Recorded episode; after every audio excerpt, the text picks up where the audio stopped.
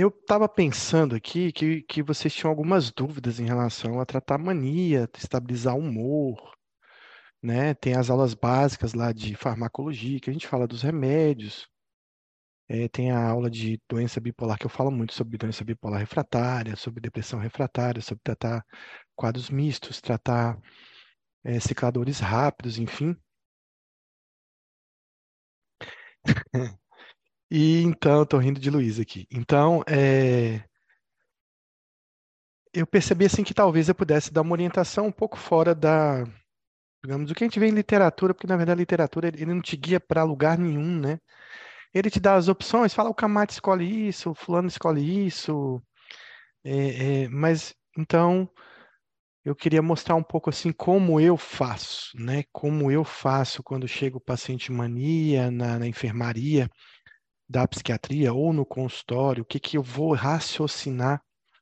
E hoje, hoje, final do consultório do dia, eu vi um caso assim de depressão, falei, não, tenho que trazer esse caso para a semana que vem. Então, o caso da semana que vem também está muito interessante, porque eu tive uma conversa com a filha da paciente exatamente mostrando é, que quando você chega num ponto do tratamento, você tem diversas opções, diversos caminhos, mas você não sabe que vai dar certo, né?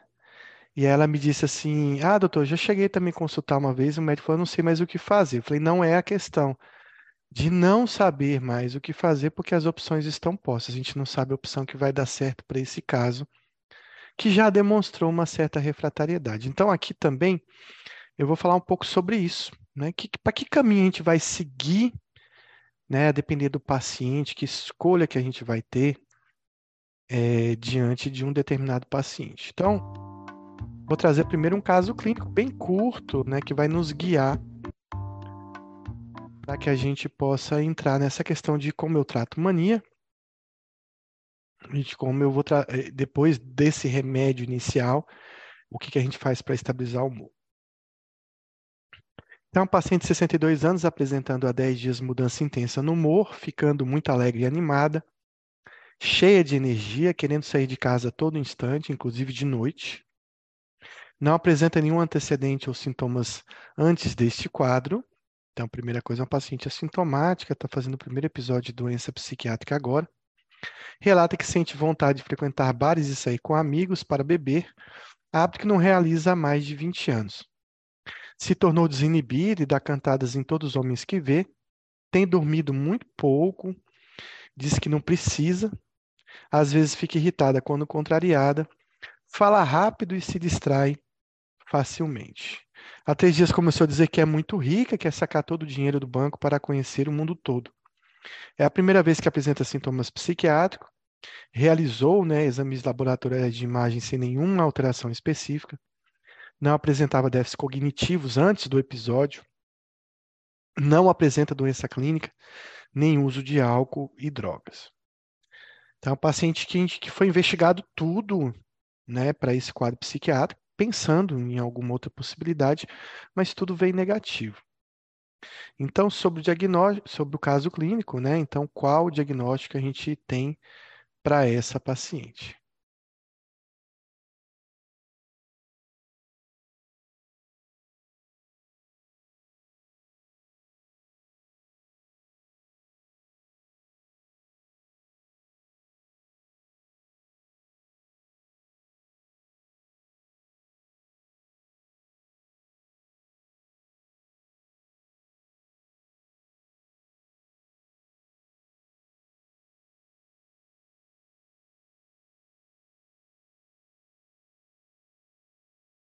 Então, Luiz acredita, né, que pela idade seja um quadro de demência.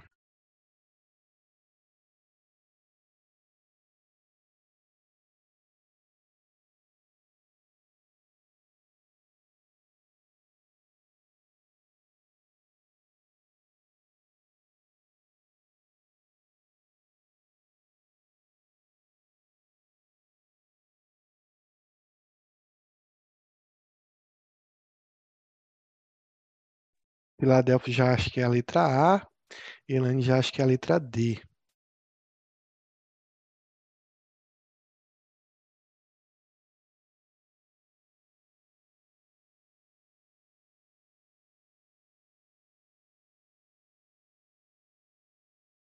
O fato é que a gente tem que dar o diagnóstico do que a gente está vendo. A gente viu claramente, a gente vai passar aqui o caso, e vocês estão muito assustados com a letra D, né, com a demência.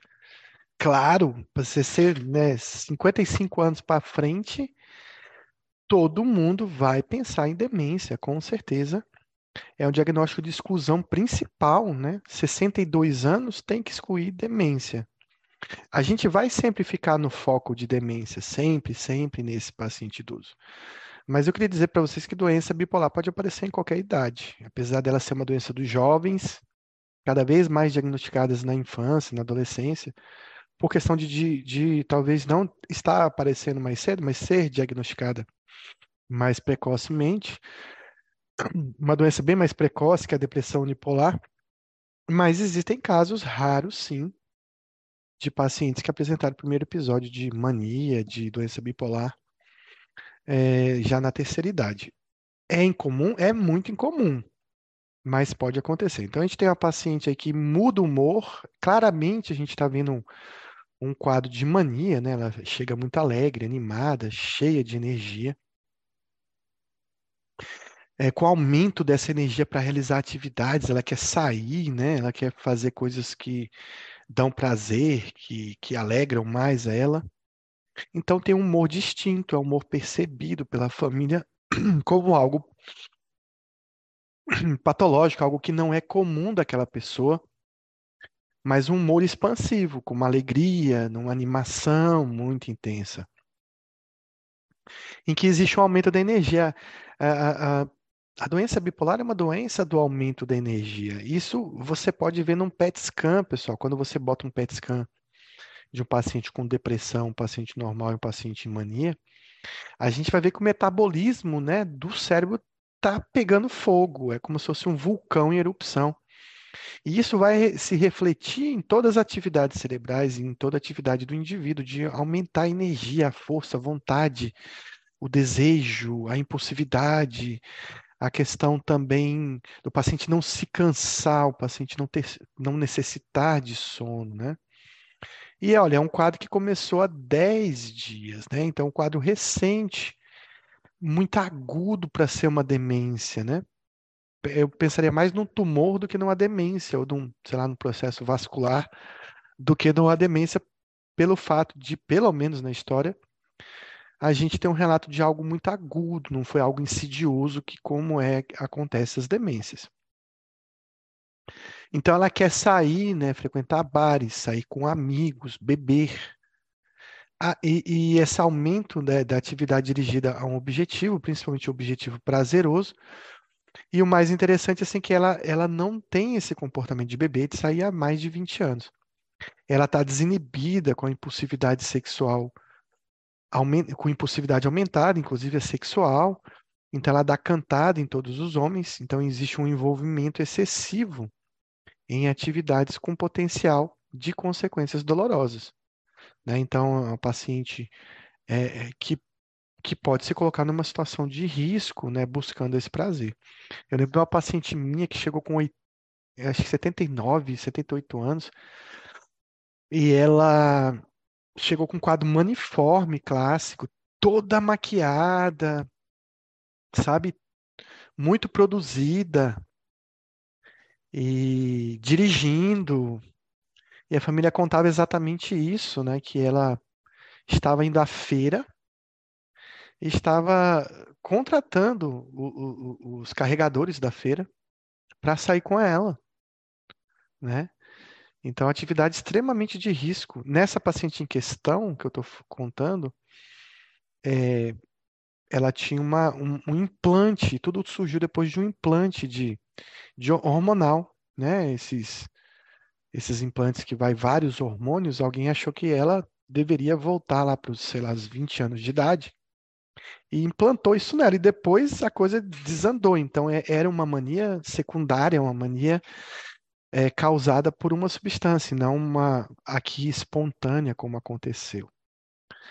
Então, ela tem dormido muito pouco, né? Esse aumento da, da energia vai fazer com que o cérebro dela não precise de descanso. O metabolismo alto é impossível desligar esse cérebro, então não tem necessidade de sono. E a questão da disforia, né? Da mudança do humor quando o paciente ele é contrariado. Então ela fala rápido, se distrai facilmente aí. Então tem uma loquacidade, né? E, e, uma pressão por falar, talvez, e essa distratibilidade que também é comum nos quadros de mania. Então ela diz que é muito rica, então a gente começa a perceber que uma atividade delirante e ela quer sacar o dinheiro, né? Então tem uma psicose aqui. Na verdade, se eu fosse dar uma aula, se eu fosse, alguém fosse corrigir a minha aula aqui, diria que eu tirei nota zero nessa psicose aqui, nessa alteração do conteúdo do pensamento. Porque quando você tem um paciente em mania que tem um delírio, na verdade isso chama, deveria se chamar ideação deliroide, pelo fato de ser uma psicose secundária e não delírio, porque o delírio estaria restrito a uma psicose primária como da esquizofrenia. Mas tudo bem, na prática a gente acaba chamando de delírio mesmo. E é a primeira vez que ela apresenta sintomas, e o mais interessante é que foi feito um screening né, de tudo, inclusive de demência, porque ela não tem uso de substância, não tem uma condição médica pelos exames, os testes cognitivos antes do episódio eram normais, então fica difícil a gente pelo menos pensar em demência agora, talvez lá para frente comece a apresentar alguma, algum problema da cognição e a gente refaça o diagnóstico mas o diagnóstico atual dela é um diagnóstico de mania. Esse paciente faz uma única mania, ele recebe o diagnóstico de doença bipolar tipo 1. É porque não é diagnóstico definitivo, né, pessoal? Pergunta da prova do diagnóstico do agora. Lá na frente ela começou a apresentar déficit de memória, tudo bem, você não, aquela mania lá não foi por isso, foi porque era uma demência. Tudo bem. Mas agora, nesse momento, os exames não mostram demência, o quadro clínico não mostra isso, porque está muito, muito agudo, 10 dias apenas, sem nenhum histórico anterior de mudança de comportamento, de perda cognitiva, de mudança de comportamento como a gente poderia esperar, principalmente na demência de pique ou frontotemporal, mas também poderia ser na demência de Alzheimer. Então, lembrar que doença bipolar pode surgir em qualquer idade, mas é comum aparecer apenas em jovens. Se aparece no idoso, a gente vai fazer o diagnóstico, mas a gente tem que fazer um screening de exames, né? É, pedir VDRL, pedir HIV, vitamina B12, função tiroidiana e também os exames de imagem, principalmente uma ressonância aí para afastar qualquer outro problema e os testes cognitivos também, então, tem que buscar causas secundárias. E vocês que ficaram preocupados com a demência, vocês estão certo mesmo, tem que se preocupar com demência, tem que pensar demência, demência, demência. Mas numa prova, eu tenho que dizer o que está escrito ali. Então, o que está escrito ali, pelo caso clínico contado, era como se fosse uma paciente de 20 anos. Infelizmente, ela tem 62 anos e a prova te induz, de repente, a você pensar numa demência. Então, os exames de imagem, a e a ressonância são importantes e os testes neurocognitivos são muito importantes para esse tipo de paciente. Desculpa, não é ECG, é EEG, né? Eletroencefalograma é importante. É, e, tam, e, também o ECG é importante porque o eletrocardiograma, porque você vai medicar esse paciente, pode ter alguma medicação que altere o ritmo cardíaco, enfim. Olha, então a gente está diante de um paciente em mania que pode ser essa paciente de 62 anos, mas eu queria passar para um caso mais comum, talvez um caso de um paciente jovem. Então, esse paciente entrou com mania franca, né? Pode estar psicótica ou pode não estar psicótica. A, mania psicótica, não psicótica, a gente chama de mania clássica. O paciente está com mania, mas não tem delírios nem alucinações. É, a, a, mania psicótica é mais grave, ela, ela eleva a gravidade do que uma mania clássica. Então, a primeira decisão que a gente tem que tomar é se eu vou internar ou se eu não vou internar essa paciente para mim realizar o tratamento. Então, essa é a primeira decisão que eu tenho que tomar. Né? E isso vai depender de vários fatores. De vários fatores. Então, primeiro assim, você acha que é um paciente que vai tomar remédio, que paciente mania é brabo. Ele não acha que está doente, acha que está muito bem. Você vai chegar com comprimido, ele vai achar que está doente, ele vai engolir. Então, um, um, primeiro fator que vai levar você a pensar em internar é se ele vai realmente aderir ao tratamento. se você tem disponibilidade, né, que está ali por último, de uso de uma medicação em depósito, a família fala, não quero internar, doutor, então vamos fazer um Invega aqui, sei lá, vamos fazer Aldol por uns dias, injetável, depois a gente faz um Invega, a gente faz um Invega, um Aldol decanoato, e vai compensando esse paciente. Vai depender da disponibilidade dessa família, da disponibilidade desse, desse Invega Sustena, da, do uso de medicação injetável, para não internar essa paciente. Outra coisa, assim, que se ele não for internar, ele vai ter que ficar restrito no ambiente, né? Então, ele não vai poder sair, não vai poder passear na rua, não vai poder pegar o carro. E a casa dessa família oferece esse ambiente onde eu possa manter esse paciente lá. Tem como a família contratar, por exemplo, alguns profissionais de enfermagem para ficar acompanhando dentro de casa, para evitar que ela fuja, que ela agrida alguém. É, esse comportamento do paciente ele é agressivo, né? Ele está tão psicótico que ele, ele tem uma disforia muito intensa, então ele vai ser difícil de manejar. E também a disponibilidade do local de internar também, que eu tenho que pensar. Eu tenho que pensar na disponibilidade de ficar em casa disponibilidade de, de ter um hospital perto de onde eu moro, de onde eu trabalho, que tenha vaga que aceite esse paciente. Então, às vezes, é muito difícil tomar essa decisão. E muitas vezes você não tem disponibilidade, não tem leito para internar, você vai acabar internando esse paciente em casa. Então, essa é uma, uma decisão difícil de tomar. Então, eu vou falar assim: se eu levar para internação, mais fácil, porque o paciente está num ambiente controlado, lá eu consigo dar o remédio. Se ele não tomar via oral, ele vai tomar injetável, né? E se então fica bem mais fácil internar esse paciente. Não internar depende muito dessa rede de apoio, da família, das medicações, do que você tem. Uma sugestão é assim: mania não melhora do dia para a noite.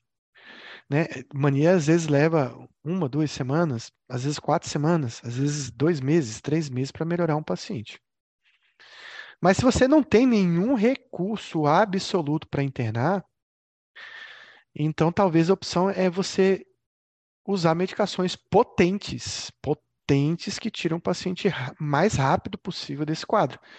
A gente está falando de medicações incisivas, como risperidona, como aloperidol, como olanzapina. Então, são essas medicações.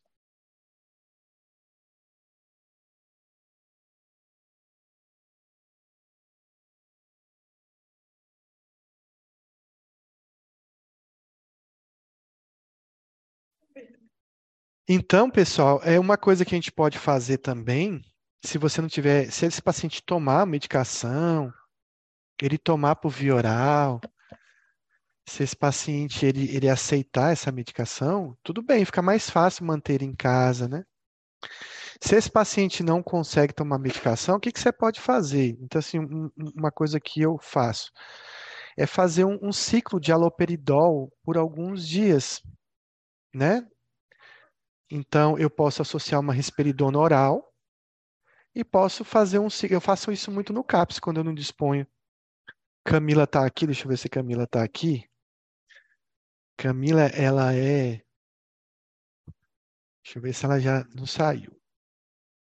Acho que ela entrou e saiu.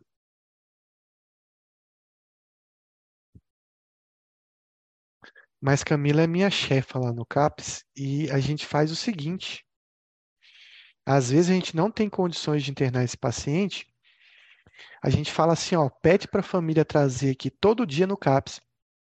Aí o paciente vai, toma lá um, um aloperidol injetável, intramuscular, que ele é aloperidol normal, não é aloperidol decanoato, e volta para casa. Às vezes você faz opção por 5 ou 10 miligramas. Eu nunca uso muito aloperidol num paciente que eu não conheço direito faz 5 miligramas de aloperidol, ou 10, como disse, se ele estiver muito descompensado, eu faço 10, e ele volta para casa com uma dose oral de risperidona, que é para tirar logo do quadro. Sei lá, 3 miligramas de risperidona se eu estiver pensando em associar o aloperidol.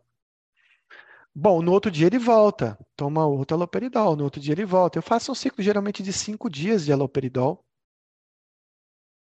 e mesmo que ele não tenha adesão dessa risperidona em casa, com o passar dos dias, esse alopredol vai fazendo efeito, ele vai acabar tomando.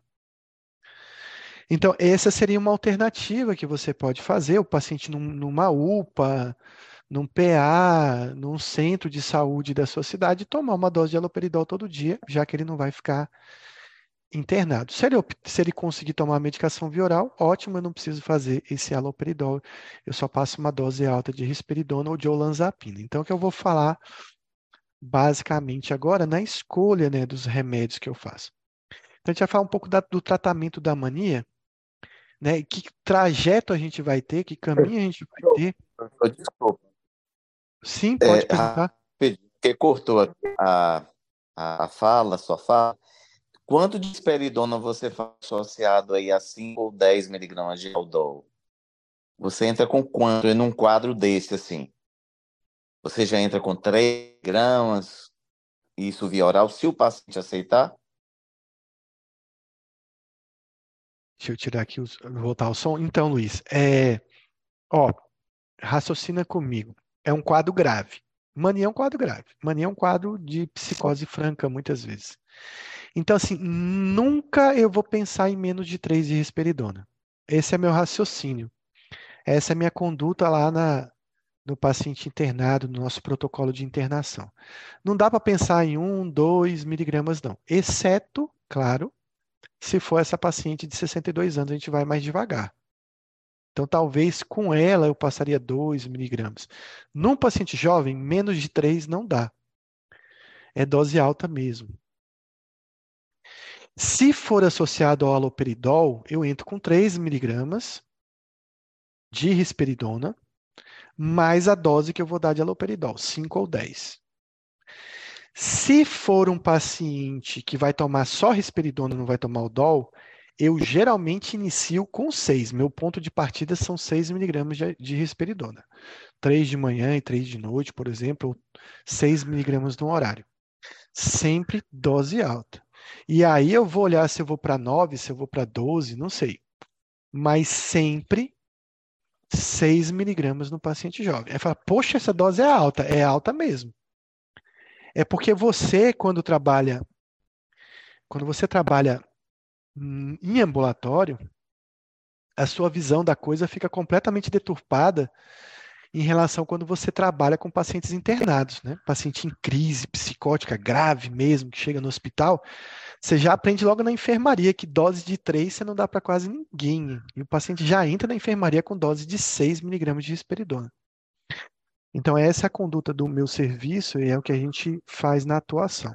Tá? 3 miligramas se for associado a loperidol e 6 miligramas se for o paciente que vai só tomar risperidona em casa. Menos que isso, eu acho que vai demorar a melhorar. Isso, claro que se ele tiver algum sintoma extrapiramidal, é, você vai associar um anticolinérgico, você vai diminuir a dose da risperidona. Mas esse é um paciente também que você vai acompanhar no dia a dia, você vai ver ele no outro dia, no outro dia, no dia seguinte, e é assim, você vai ver ele a semana toda. Você não vai marcar daqui 30 dias para ele voltar, né? Porque ele está internado dentro de casa. Ó, isso que é importante dizer. O paciente ele está em mania, foi no ambulatório, mas ele está internado, ele só não está internado no hospital. Paciente internado a gente não vê todo dia, então esse é um paciente que eu procuro ver todo dia, ou se não minha equipe vê todo dia para ficar me passando o que está acontecendo para a gente regular a dose desse paciente. No máximo uma semana de prazo para vê-lo. É, e, aí, no caso aí, você aí no caso você faria isso cinco dias do aloperidol intramuscular. O, alo, o aloperidol 1, o intramuscular 5 miligramas, exemplo. É, depois de cinco dias, observaria a, a, a adesão do paciente é, para você passar somente para a risperidona. Ou Ex você já faria aí, se for o caso, o decanoar é, de 28 dias, por exemplo, e tirar intramuscular comum. Ó, a primeira observação sua está ótima, exatamente isso que você falou. Com cinco dias de Aldol, eu já consigo ver o tanto que eu reduzi de sintomas, o tanto que eu consegui de adesão. E aí eu posso avaliar se o paciente pode só ir para risperidona ou pra, só para olanzapina, ou ele vai ter que manter ainda mais doses de Aldol. E até uma fase para você avaliar, será que agora eu consigo uma vaga também para internar ele? Né? Porque não está melhorando com cinco dias de aloperidol. eu posso pensar em internar esse paciente. Essa primeira observação sua está ótima, é exatamente isso que eu falei. A segunda observação, não. Eu não vou pensar em aldodecanato para esse paciente. Esse é paciente bipolar. Eu não acho que paciente bipolar deve receber medicação de depósito, a não ser que lá na frente, na manutenção, eu veja que exista grandes problemas com adesão. A falta de adesão dele agora é uma falta de adesão por causa do surto. Não quer dizer que depois que ele compensa, ele não tem adesão e precise de aldodecanoato ou de uma paliperidona. E esse é o primeiro raciocínio. O segundo raciocínio é medicação de depósito é para o futuro. É para o futuro. Lembra? Eu sempre falo isso, né? Tem medicação que é para o agora, tem medicação que é para o futuro. Então, esse paciente mania, eu não vou pensar em quetiapina, porque quetiapina, para mim, na minha cabeça, é um medicamento para o futuro, para manutenção. Ele não é uma medicação para tirar de crise. Então, da mesma forma, eu reconheço que o haloperidol é uma medicação para o futuro, o decanoato. Porque esse efeito do decanoato só vai entrar em equilíbrio, sei lá, no segundo, terceiro mês de uso. E aí o paciente já vai ter saído da mania. E aí você pode estar colhendo lá na frente sintomas extrapiramidais, síndrome neuroléptica maligna, de cinesia tardia que você plantou aqui agora. Se você observar isso com aldol regular, que é o aldol, digamos, de liberação rápida, você rapidamente vai tomar, vai desviar o seu caminho. Se você fizer um aldol decanoato, não tem como desviar do caminho. O aldol decanoato está lá. E aí você vai colher esses problemas lá na frente, quando na verdade não precisava. E você vai dar um aldol decanoato que não vai fazer efeito nessa crise atual. Então, só vamos manter, só vamos manter o, o aldol enquanto ele estiver em crise. A gente vai ter que fazer o aldol, uh, o intramuscular comum. E aí a gente vai tentando associar ele com a risperidona. A partir do momento que ele tiver adesão, enquanto ele não tiver adesão, mantém uh, a, o aldol e risperidona, não é isso? Enquanto ele tiver, uh, não tiver adesão, isso. Se ele tiver adesão, passar para risperidona. Exatamente. E se você, com cinco dias de Aldol, não tiver adesão, talvez você vai ter que raciocinar numa alternativa de buscar uma internação desse paciente, né? Porque tá, tá demorando um pouco a ceder um pouco a essa mania. Então, talvez você vai ter que refletir sobre isso ou você mantém o Aldol enquanto você puder, até você conseguir uma adesão com remédio por via oral. É esse o raciocínio mesmo que você falou. Mas nunca como eu disse para você, pensar no decanoato nessa opção. Eu separei aqui para vocês a mania, o tratamento da seguinte forma: caminho fácil e o caminho difícil. O que eu quero dizer? Você vai tirar o paciente mais rápido, vai resolver mais rápido, vai colocar em eutimia mais rápido, que é o caminho fácil. Ou você vai demorar para botar esse paciente em eutimia, que é o caminho difícil. Né? Então, o que, que eu acho que é caminho fácil? Risperidona, olanzapina e aloperidol. Ponto final.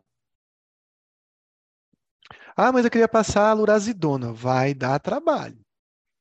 Eu queria entrar com lítio. Poxa, vai passar. Ó, lítio é um remédio que precisa ser tomado no horário de 8 em 8 horas, de 12 em 12 horas. Porque você vai fazer uma litemia daqui 7, 10 dias. E se o paciente tomar de forma irregular, a litemia não vai refletir o que você passou. Tente dar remédio no horário para um paciente bipolar para ver se você consegue, em mania. É difícil, ele não quer tomar naquela hora, você esconde ali, ele cospe o comprimido, daqui a pouco você consegue dar de novo. Então, já vai complicar a sua primeira litemia. Né? Outra coisa é que quando você entra com a dose de lítio, você não entra com 1.200 miligramas, você entra com, sei lá, 600 miligramas e que não vai provavelmente atingir uma litemia adequada nessa primeira semana. Então, a primeira semana do lítio é cego, você está cego, porque você deu uma dose para iniciar, hum, sabendo que essa dose provavelmente não vai alcançar uma litemia é, adequada. Ó, você tem sete dias perdidos que o paciente talvez não esteja recebendo um tratamento adequado. Ah, mas o paciente está internado. Aí ficou mais fácil, porque ele está internado. Se demorar uma semana, duas semanas, se ele encontrar litemia, ótimo. Mas se ele não está internado, é uma semana em crise, porque o lítio não está na dose certa. Aí você faz a primeira litemia, veio 0,4. Ah, vou aumentar para 900. Ótimo. Beleza. Daqui sete dias faço outra litemia. Aí vem 0,6, perdeu duas semanas. Então, o problema do lítio, por exemplo, é esse: é um caminho mais difícil, é um caminho mais custoso, é um caminho que demanda mais cuidado, que você pode atrasar a melhora desse paciente. Então, eu acho que o caminho difícil é a gente ir para o lítio. Para o valproato é a mesma coisa. Por quê? Você não começa com 2 gramas de valproato. Você começa com 500, 250. Você olha um pouco, daqui a pouco você vai para 1 grama. Então, você vai titular dose. Lítio e valproato e qualquer outro anticonvulsivante, que eu não nem coloquei aqui carbamazepina ou carbazepina para nem complicar você vai ter que escalonar a dose. Escalonar a dose com paciente em crise é complicado. Se você tem um remédio que desde o primeiro dia já está na dose que você quer, se desde o primeiro dia ele já está fazendo o efeito que você quer, é muito melhor. Claro que a risperidona eu ainda posso escalonar ela caso eu persista os sintomas e eu perceba, mas ela já entra de cara com uma dose muito eficaz. Você dá 6 miligramas de risperidona para um paciente de mania, é uma dose extremamente eficaz. Pode ser um caso muito grave, que precise de 9, que precise de associação, não sei. Mas 6 já é eficaz para 99% dos pacientes. Então, o caminho difícil também se torna com outros antipsicóticos que são menos incisivos, uma quetiapina, uma ziprazidona, um aripiprazol. Meu Deus, se o paciente fazer a catizia com mania, você está ferrado. Então, fica complicado né, você usar esses antipsicóticos e que são menos potentes, você vai demorar muito tempo para conseguir chegar na eutimia. O paciente está internado lá na, sei lá, no hospital de luxo, ótimo, quer começar a quetiapina, tudo bem, vai demorar, mas o paciente está sendo bem cuidado. Em casa, o paciente ficou em casa porque não tem recursos, você tem que ir pelo caminho mais fácil, senão você vai se complicar. E aí os guidelines ficam te botando, ah, porque o estudo mostrou, o estudo é feito com paciente controlado. Estudo é feito com paciente internado. Você pegou um grupo, deu placebo, outro grupo você deu valproato, outro grupo deu risperidona. Aí o grupo que deu valproato em 30 dias respondeu tão bem ao grupo da risperidona. Ótimo, perfeito, risperidona é igual valproato na mania. Pronto, vamos publicar no guideline. Só que o começo do tratamento do seu tratamento, que você está no ambulatório, é completamente diferente. O paciente está em crise, a família não sabe mais o que fazer, o paciente está dando um trabalho retado. E você não quer saber o resultado daqui 30 dias, quer receber, receber o resultado em uma semana. Porque vale a pena para você, nesse paciente que não internou, ter resultados, nem que seja mínimos, em uma semana. E não em 12 semanas, como os estudos colocam. Aí, claro, em 12 semanas você já escalonou o lítio, você já escalonou o valproato, e você fala, ó, oh, tá vendo?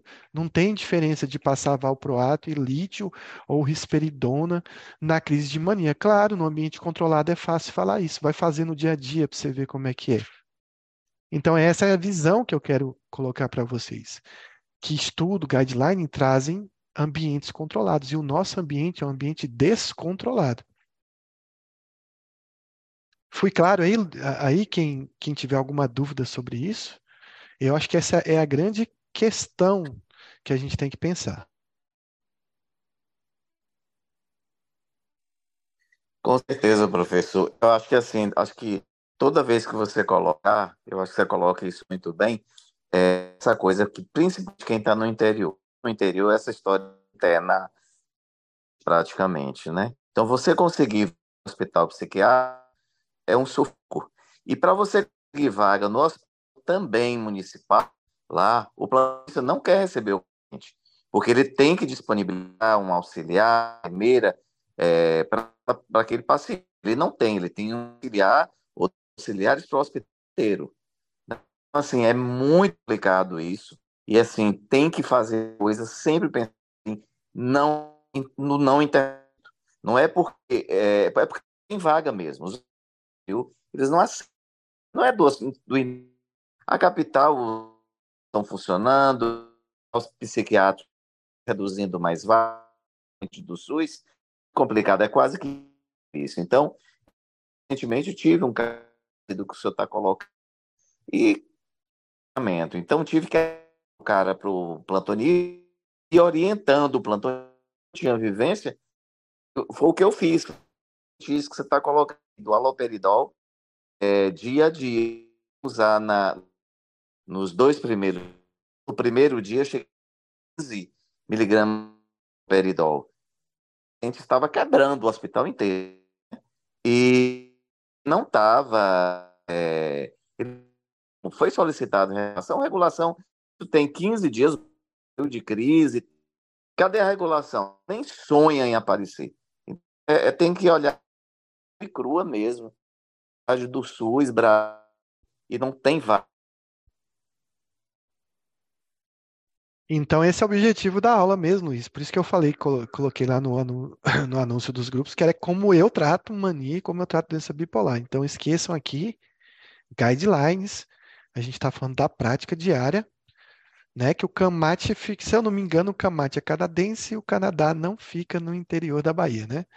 E nem fica no interior de São Paulo, nem no interior de Minas, nem no interior de qualquer outros lugares que você está citando, que a gente tem esse tipo de problema. Bom, então caminho fácil, risperidona, olanzapina, aloperidol, talvez tenha uma pergunta aqui. Pronto. Esse é o caminho fácil. Então, o que, que é o caminho fácil para mim? Entrar com 3 a 9 miligramas de risperidona de cara. A média é eu entrar com 6 miligramas.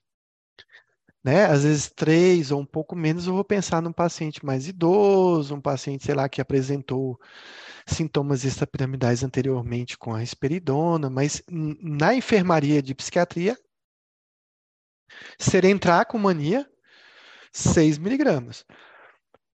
No CAP, se ele tiver adesão à medicação por via oral, 6 miligramas de risperidona também.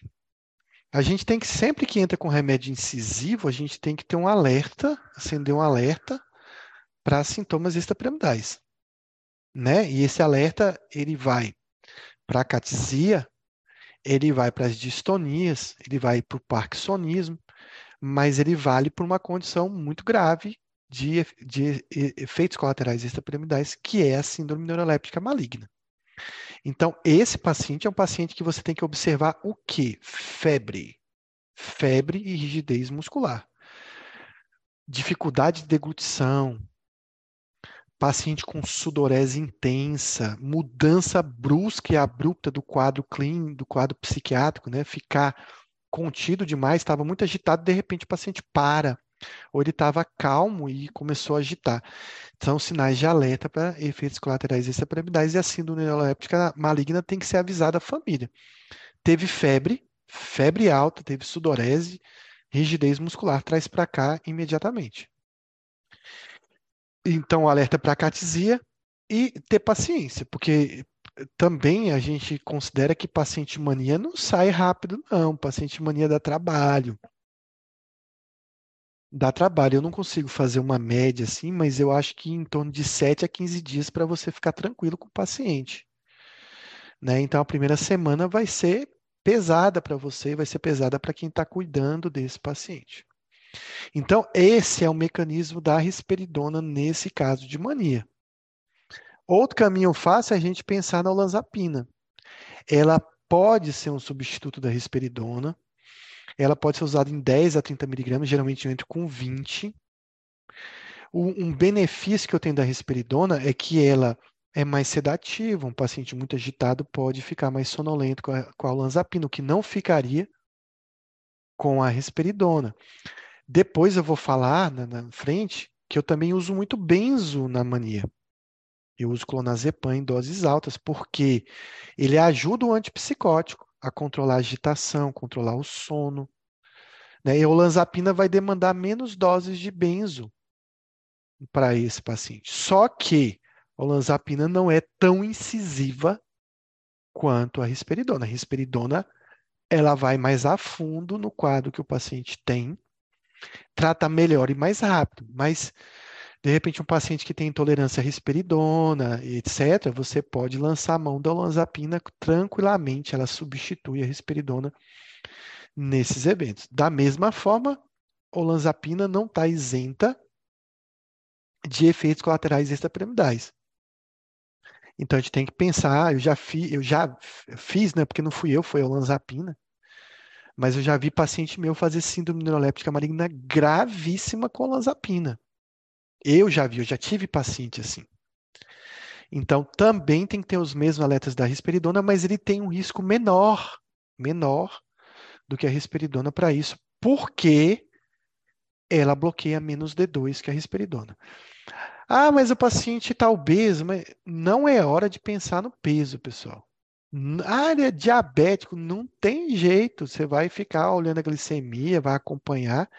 Essa é uma situação que a gente não se preocupa agora.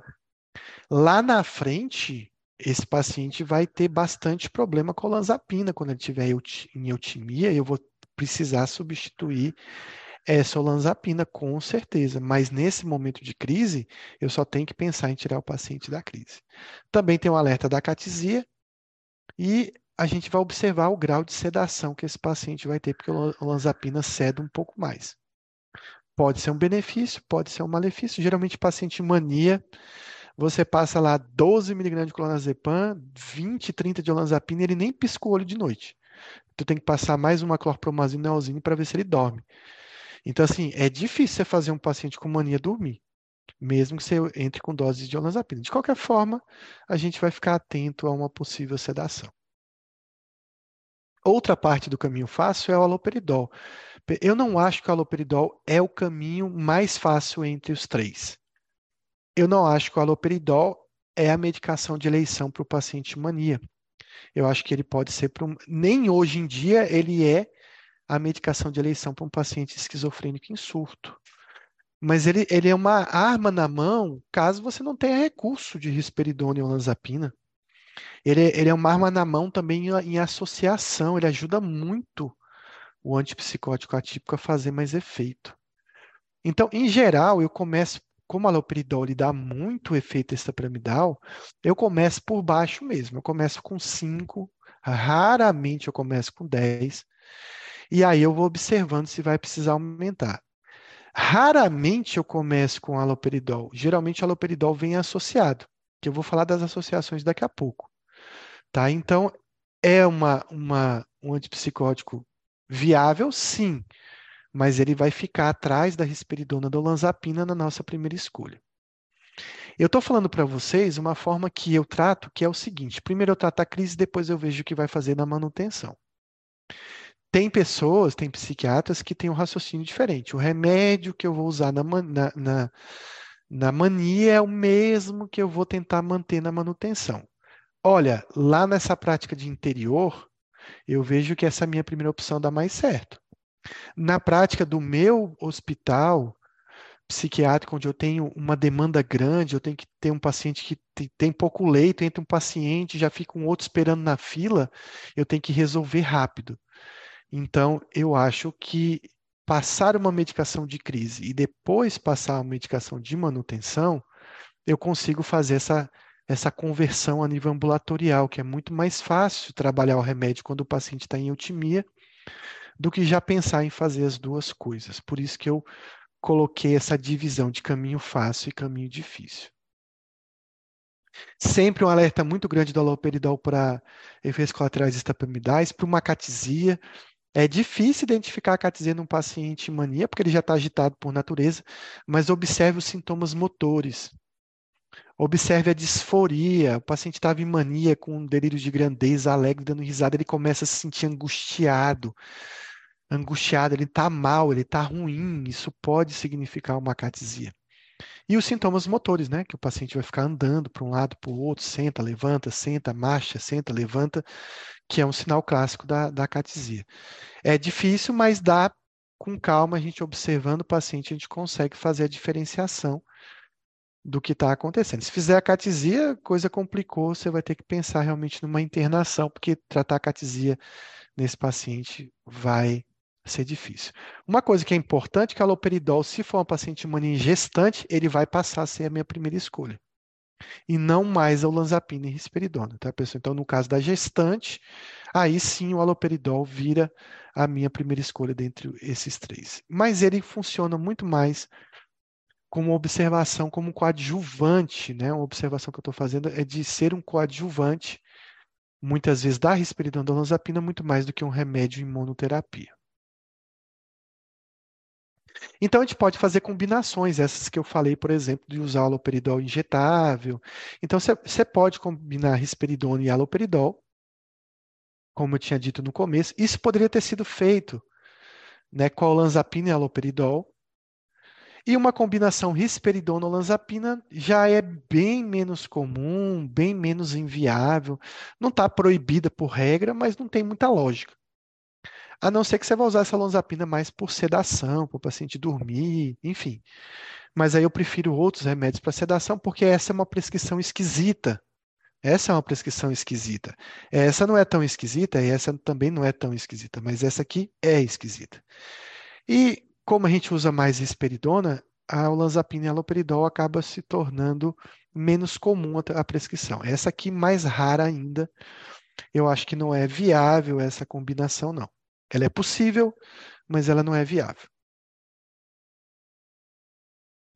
Então, o, aloperidol é visto mais como coadjuvante, como complemento, como associação, para ganhar tempo, para compensar o paciente mais rápido, muito mais do que monoterapia, como eu coloquei. É, é possível que a paliperidona possa ser um remédio para o futuro nesses casos? Talvez sim. A paliperidona parece é, a paliperidona parece ser bem incisiva, né? Com a, com uma risperidona. E eu não estou falando do, do, do Invega Sustena, não, pessoal. Eu não estou falando do Invega Sustena porque eu falei para vocês no começo que remédio de depósito não é para crise. Eu estou falando para paliperidona de liberação rápida. Tá? Então, pode ser que a paliperidona se junte ao lanzapina e a risperidona nesses casos no futuro, como remédio que poderia ser usado na crise. Ele é muito caro, então, por enquanto, está fora do nosso do nosso do nosso eixo agora de indicação. Vamos pensar agora no caminho difícil. Possível, mas eu acho difícil. Pensar no LIT, no valproato, nos outros antipsicóticos. Então, o problema do valproato é que você não consegue começar com uma dose alta. Você tem que começar com 250, 500 miligramas. E por que, que você não consegue? Pelos efeitos gastrointestinais. É difícil o paciente se adaptar à, à questão de tomar uma dose alta de valproato de cara. Então, você pode escalonar a cada 3, 5 dias, mas de qualquer forma, você vai perder tempo porque esse, esse, escalonamento demora e a dose inicial geralmente não é eficaz. Então, eu acho que o valproato ele tem, ele retira da mania, assim como a risperidona, olanzapina e aloperidol, da mesma forma, lá no estudo controlado de 12 semanas. Na prática do meu dia a dia, eu vou, eu vou ter mais dor de cabeça de tirar esse paciente da crise com valproato. Esse é o meu pensamento, é que eu vejo na prática todas as vezes que eu tentei. Ah, vou começar com lítio, ah, vou começar com valproato. Então, assim, antipsicótico é uma maravilha valproato já vai complicar a sua vida para começar. Mas na manutenção, ele é o meu remédio querido. Então, se é um paciente lá na manutenção, ele é muito querido por mim.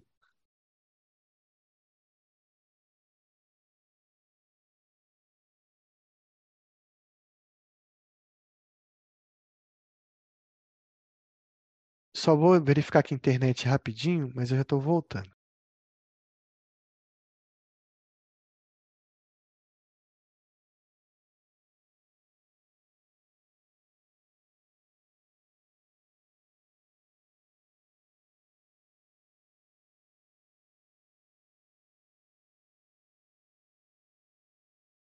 Então, pessoal, é, voltei aqui. Então, esse é o pensamento que eu tenho em relação ao valproato. Eu queria saber de vocês se tudo que eu falei aqui da risperidona, da olanzapina, do valproato, tem alguém que pensa o contrário. Não, eu gosto de começar com valproato, eu acho que ele é legal. E aí, tem alguém que acha isso? Tem alguém que já teve essa experiência? Professor, eu quero fazer conta para o o proato, ó, a partir do momento que eu começo a perceber o paciente está mesmo ali naquele início, usando aloperidol e tal, eu já posso entrar no, com valproato já pensando em 10 dias depois, 15 dias depois? Não somente na crise, assim, não é para crise, mas já pensando um pouquinho mais lá frente, eu já assim que eu te, tiver uma, uma adesão dele, mesmo não tendo aquela resposta mais imediata, mas eu já posso iniciar?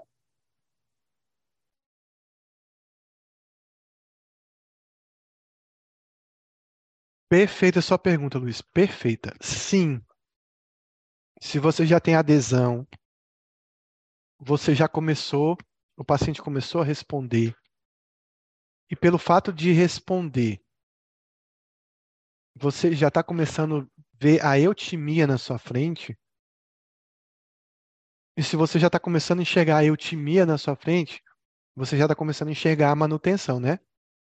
Então você pode ser um visionário, sim. Você pode ser um visionário no sentido de já começar a pensar na manutenção, já introduzindo uma pequena dose de valproato, de lamotrigina, que vai demorar a escalonar, do próprio lítio, sim, você tem total razão em colocar isso aí. Tem uma coisa que, que a gente faz e eu, eu nem tinha colocado aqui nesse slide. Mas sim, se você já está visualizando a manutenção, você pode pensar já em usar as medicações que eu estou colocando aqui como caminho difícil, mas são medicações para o caminho difícil da crise. Eles são os caminhos mais fáceis na manutenção. Então, sim, você já pode começar a fazer isso. Claro que tem um porém. Você já está é, aumentando a quantidade de remédio, então você pode aumentar a chance de efeitos colaterais, né? E, do valproato, por exemplo, gastrointestinais, etc. Mas se você escalonar bem lentamente, como você acho que está me propondo, eu acho que você não vai ter tanto problema, não. Então já dá para pensar nisso. Era isso que você queria saber, não é? Exatamente.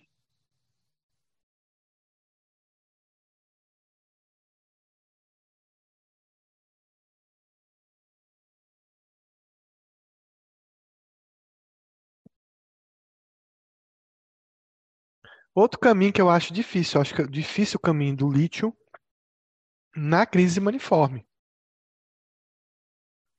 Eu vou ter que iniciar com 300 a 600, geralmente a gente inicia com 600, porque é um paciente em crise. 300 é muito baixo para o paciente descompensado, tá, pessoal? Se você quer começar lítio com alguém que está em crise de mania, comece com 600, porque 300 você vai perder uma semana para fazer a litemia e provavelmente 300 vai dar 0,2, 0,1 de litemia. 600 tem mais chance de passar de 0,6. É óbvio que lítio varia de indivíduo para indivíduo. Mas eu acho que menos de 600 não dá para começar. O escalonamento demora. Eu vou ter que ficar fazendo dosagens desse, desse lítio, né? Ter que fazer exame. Existe um risco de intoxicação desse paciente com lítio. Se eu começar com dose de 900, 600, eu estou correndo mais risco de intoxicação. Então, é um remédio mais complicado. Risperidona até faz distonia, mas não intoxica. E o lítio também é um caminho bom para manutenção. E se você já vislumbrou no seu cenário a manutenção, você pode devagarinho começar o lítio. Você tem a risperidona segurando todo o terremoto e o lítio vai fazer a reconstrução disso depois. Aí você pode começar com 300, o paciente já tem mais adesão, já vai tomar no horário certo, já vai fazer litemia sem chiar. Então você já pode começar o lítio também assim que você vislumbre a manutenção. O mesmo ocorre com os outros antipsicóticos que são de baixa, que não são tão incisivos. Quetiapina, ziprazidona, lipiprazol, brexpiprazol, lurazidona. Na crise, você vai ter problema, vai dar trabalho para você compensar o paciente. Então, compensa como risperidona, compensa o remédio, é, é, a aloperidol nesse momento, e você deixa uma quetiapina, ziprasidona, lipiprazol e esses, para quando você já vislumbrar a manutenção. Existe um período de transição dessa, dessa, dessa manutenção, Luiz. Você pode esperar o paciente voltar totalmente à eutimia. E geralmente eu faço isso. O que, que eu faço? Ó, você sugeriu que eu iniciasse o valproato, já que o paciente já está começando a sair da mania, não está em hipomania ainda, para já pensando lá no futuro na manutenção com valproato. Tudo bem, é uma opção legal, mas eu não faço isso. Por quê? Porque eu estou com dose alta de risperidona. Estou com 6 miligramas de risperidona. Então, primeiro eu levo para ele eutimia, deixo nessa dose alta de risperidona neutimia por um tempo, sei lá, um mês, dois meses, se ele não tiver sintomas extrapiramidais, começo a reduzir um pouco a risperidona, vou para 3 miligramas, e aí eu começo a introduzir a manutenção. Mas pode ser feita do jeito que você falou, tá? Então pode ser feita essa troca do jeito que você sugeriu aí também. Significa que se eu vou pelo caminho difícil, eu vou demorar a compensar o meu paciente. Então, vai atrasar muito o meu tratamento. Então, tem remédios acessórios da crise? Tem remédios acessórios, pessoal. Sempre numa crise de mania, a gente vai não deve desprezar o valor de um benzodiazepínico. O paciente está agitado, está sem dormir, está dando trabalho. Vai botar risperidona para controlar toda essa agitação, eu vou ter que usar uma dose cavalar de risperidona. Mas se eu uso risperidona com clonazepam, eu já consigo usar menos risperidona para o manejo da agitação psicomotora. Porque uma coisa é a crise, outra coisa é a agitação psicomotora. A agitação psicomotora eu consigo tratar com outros remédios também. Isso sobrecarrega menos esse indivíduo do uso de um antipsicótico ou do bloqueio D2. Eu faço um bloqueio D2, mas eu faço uma atuação gabaérgica. Então, eu reduzo a agitação dele sem precisar de grandes quantidades de bloqueio D2, eu reduzo os sintomas é, extrapiramidais que o paciente pode ter. Uma outra coisa, que, então aqui é um exemplo né, de prescrição, pode ser um comprimido de clonazepam de 8 em 8. Eu acho que menos do que isso não faz nem cócega. Pode ser dois comprimidos de 8 em 8, já usei essas doses várias vezes. Como é que é, professor? 4 miligramas de manhã, 4 à tarde e 4 à noite? Ó, o paciente mania nem pisca com isso. Ele só vai ficar tranquilo. Então, a gente que, tá, que tem um paciente internado, a gente está acostumado a usar altas doses de benzodiazepina. A gente trata muito delírio, delírio tremens. A gente usa 100, 120 miligramas de diazepam num paciente. Então, a gente não tem medo de benzo. E benzo não dá medo, porque nem que o paciente tente se matar, ele não vai conseguir com essa dose. Imagina, essa aqui é uma dose terapêutica de benzo. Também, dois comprimidos de 12 em 12 horas, sei lá, 4 miligramas de manhã, 4 à noite, também seria uma opção. Mas, e pode ser o diazepam, pode ser o clonazepam. Eu acho que o prazolam não funciona nesse caso, tem que ser benzo de meia-vida longa.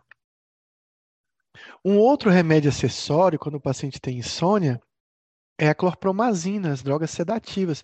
Eu fico vivo a vida toda falando mal do ampliquitil. Porque passa ampliquitil para insônia, passa ampliquitil porque sei lá, qualquer coisa passa um ampliquitil. Eu acho que o ampliquitil tem que ser muito bem utilizado. E nessa fase de mania, eu acho que o ampliquitil é muito bem utilizado. Por que, que ele é muito bem utilizado? Porque ele causa sedação, ele ajuda o antipsicótico incisivo e ele traz menos efeitos colaterais extrapiramidais, que é o que eu não quero agora. Eu quero sedação sem mexer com D2. E a clorpromazina, numa dose de 100 a 400, te proporciona isso. Então, às vezes, o paciente fala, a equipe fala: olha, o paciente está lá na enfermaria, não dormiu a noite toda. Aí, no outro dia, eu já coloco uma clorpromazina de manhã e de noite, ou só de noite. Mesma coisa acontece com Neosine, que eu também falo mal, porque muita gente passa para idoso dormir. Mas aqui, nesse caso, não é um idoso, é um paciente mania. E aí eu utilizo, e não é 25 miligramas dose baixa, é 100 a 400 miligramas por dia, para ajudar o benzo no controle da agitação, porque esse paciente já deve estar usando benzo, e o, o, a clorpromazina e a levopromazina vem em associação para ajudar o benzo a, a, manejar a agitação psicomotora. Vejam, o benzo e esses dois antipsicóticos, eles não vêm para manejar a crise de mania. Quem está manejando a crise de mania é a sua risperidona, é a sua olanzapina, é o seu haloperidol. eles vêm para manejar a agitação psicomotora, para dar conforto para quem está cuidando, dar conforto para o paciente que precisa descansar. Então, eles vêm nessa associação para ajudar nisto, exatamente. Então, eles podem e o benzo ser... aí é muito legal também, né, professor? Nessa agitação psicomotora, porque o benzo é excelente relaxante muscular.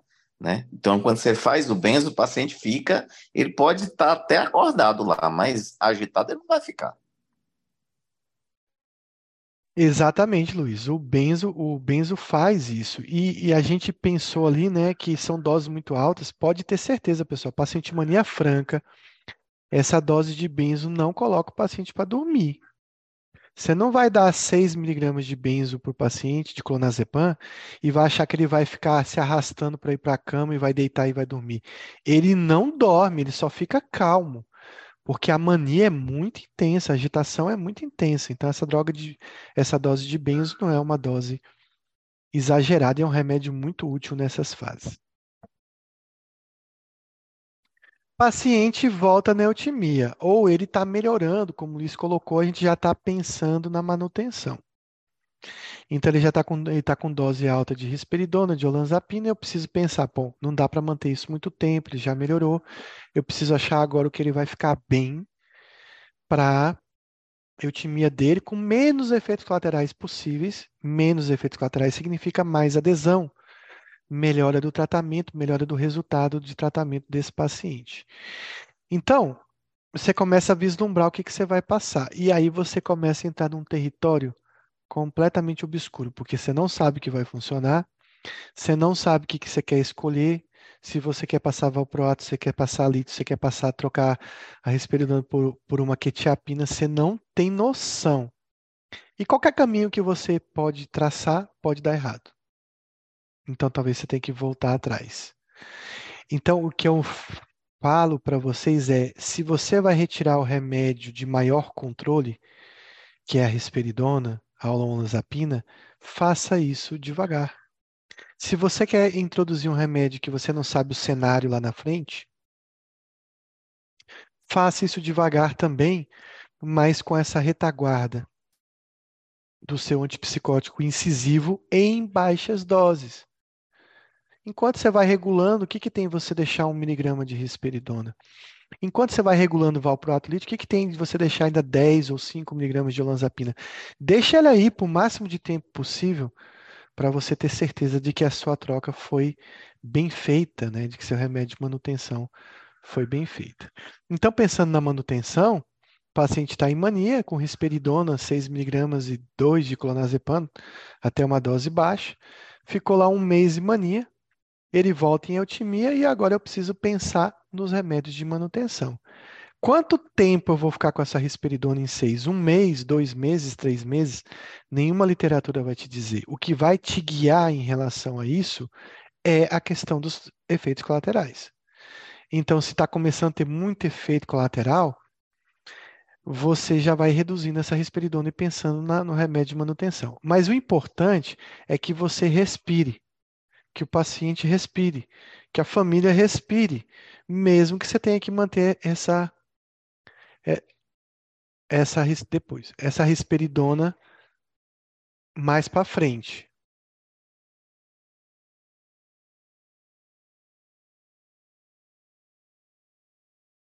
Então respire, dê então dê é, um, um uma tranquilidade para você. Você acabou de sair de um paciente em mania e você está querendo traçar um tratamento para ele. Então, o que, que a gente vai fazer?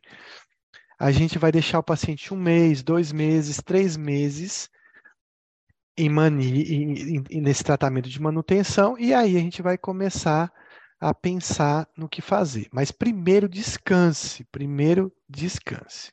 E respire bem fundo para você fazer a troca. Então, o que vai guiar você na redução mais rápida ou mais lenta dessa dose que você fez, o que vai guiar são os efeitos colaterais.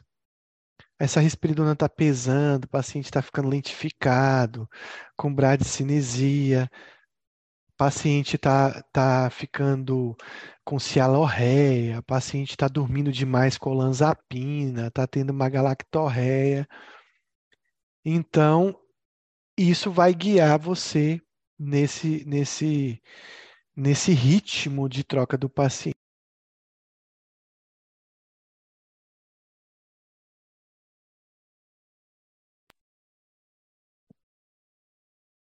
Uma hora, né, os incisivos vão pesar. Uma hora esses 6 miligramas, 20 miligramas de olanzapina vai pesar no paciente e aí vai começar a surgir efeitos colaterais. E é esse momento que você deve falar, poxa, precisa agora reduzir. Mas eu acho que em torno de um a três meses é o tempo que a gente tem.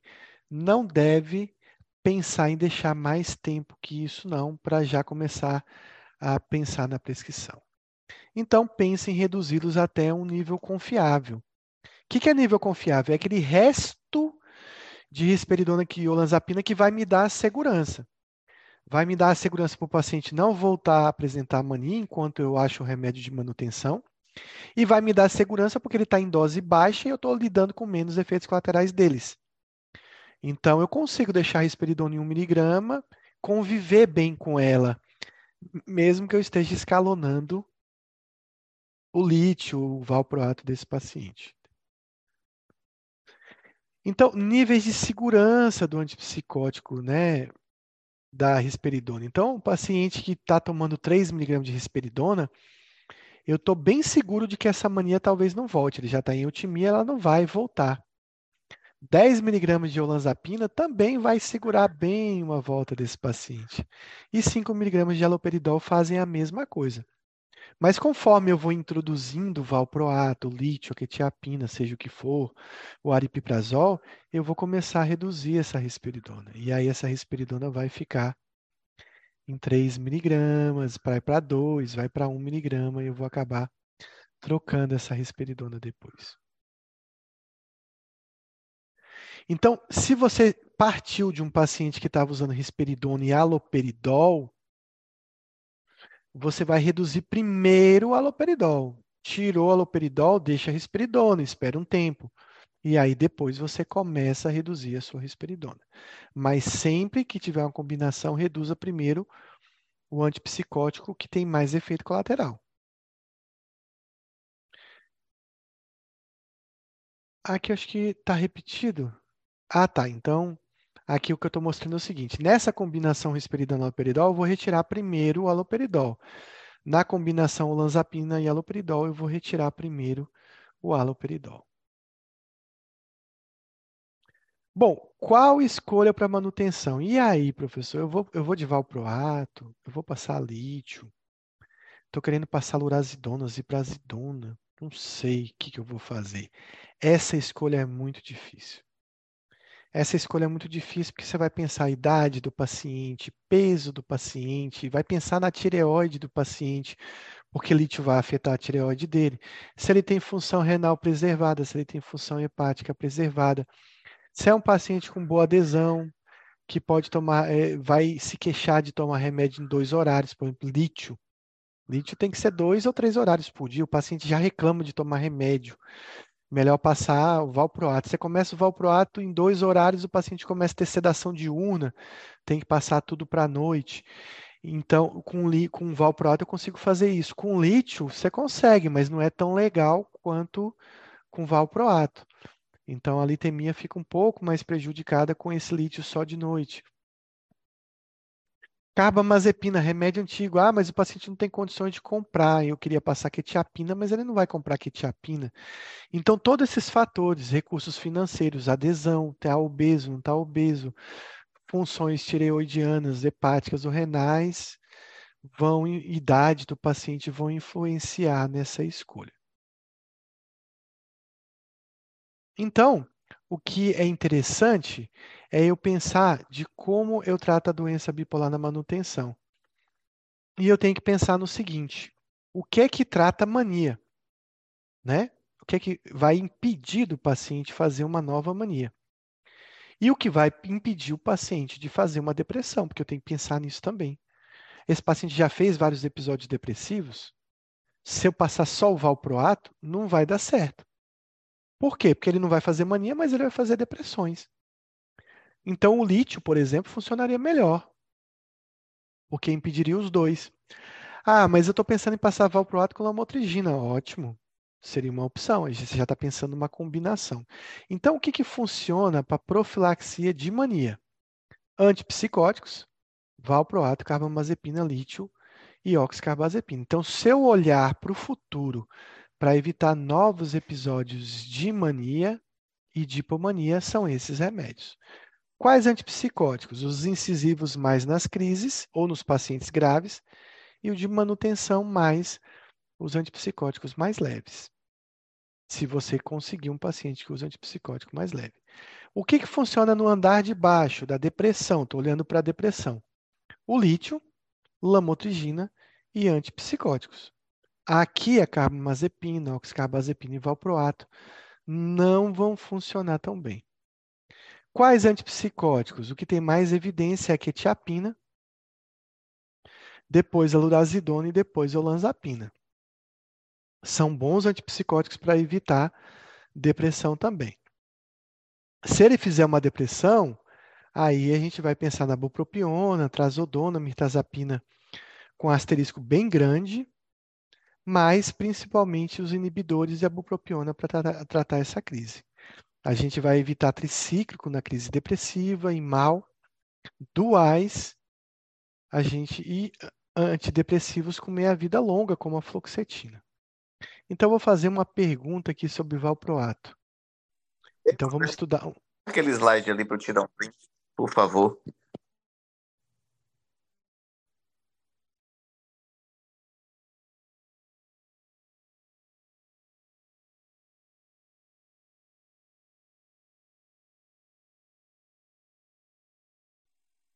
Prontinho, pode passar.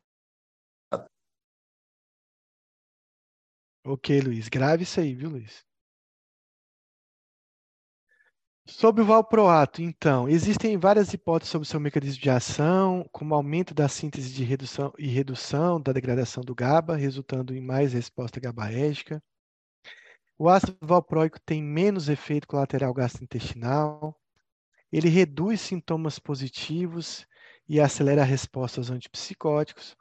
Ele é modulador do canal de sódio sensível à voltagem e é profilático da enxaqueca. Qual dessas está, qual está incorreta?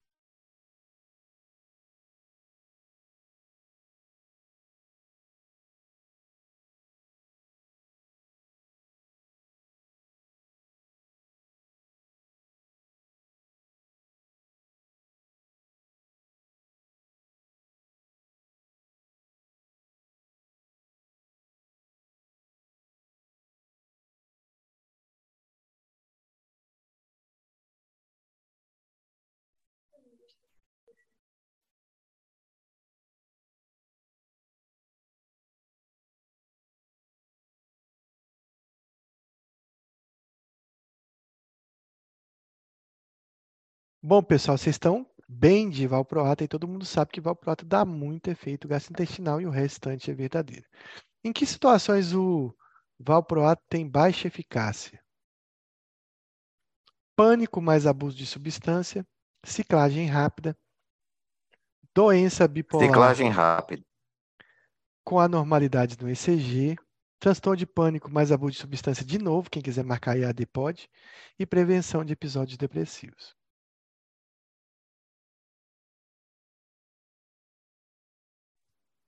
Letra B.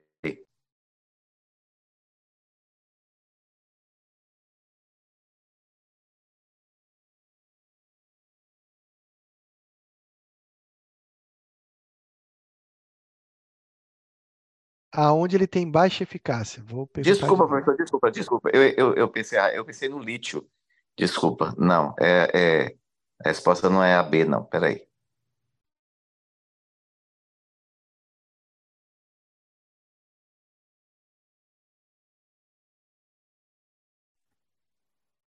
É a letra E.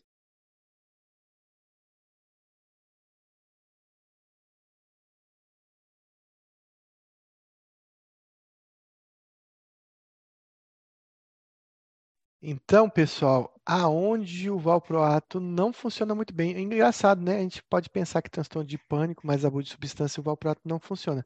Mas ele é uma das quarta, quintas linhas para esses casos. Ele funciona bem na ciclagem rápida. Ele funciona bem no paciente que tem epilepsia, por exemplo, e tem doença bipolar. Mas ele não funciona bem para prevenir depressão. Né? Então, ele tem baixa eficácia para prevenir depressão. Então, essa é a resposta.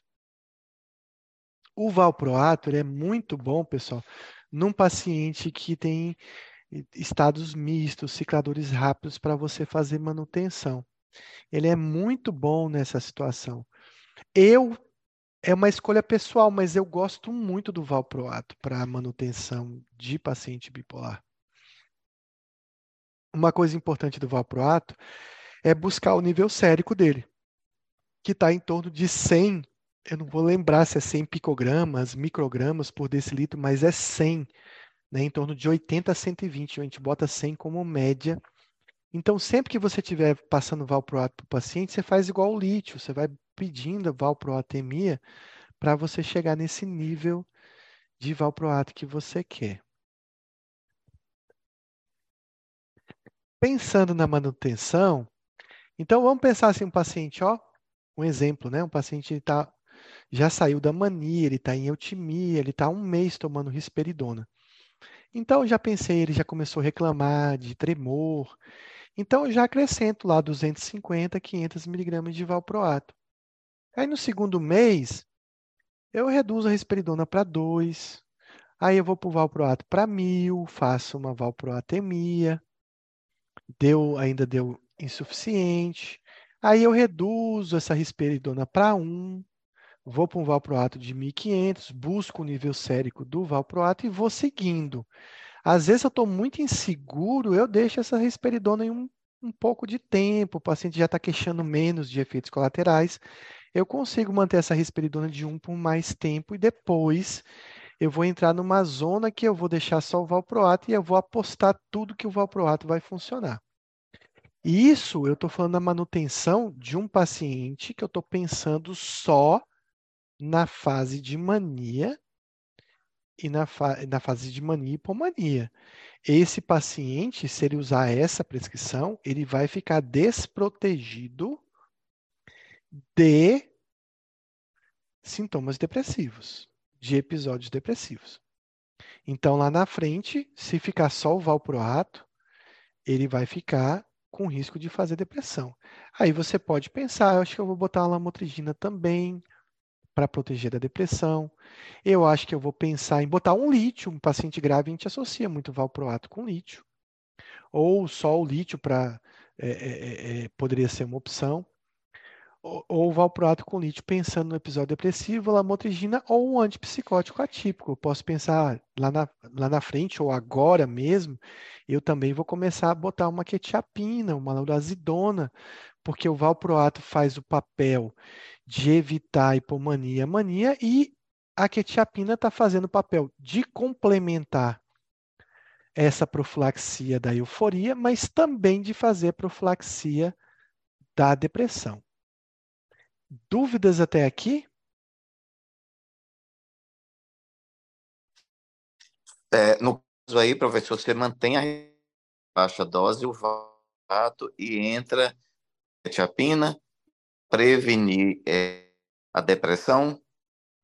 Sim, esse é um território aqui, Luiz, que eu estou mostrando aqui no, no slide, circulando aqui, que é um território que eu fico mais tranquilo. Aqui eu desacelero. Eu já tenho uma dose boa de valproato. Eu não sei se esse valproato vai funcionar.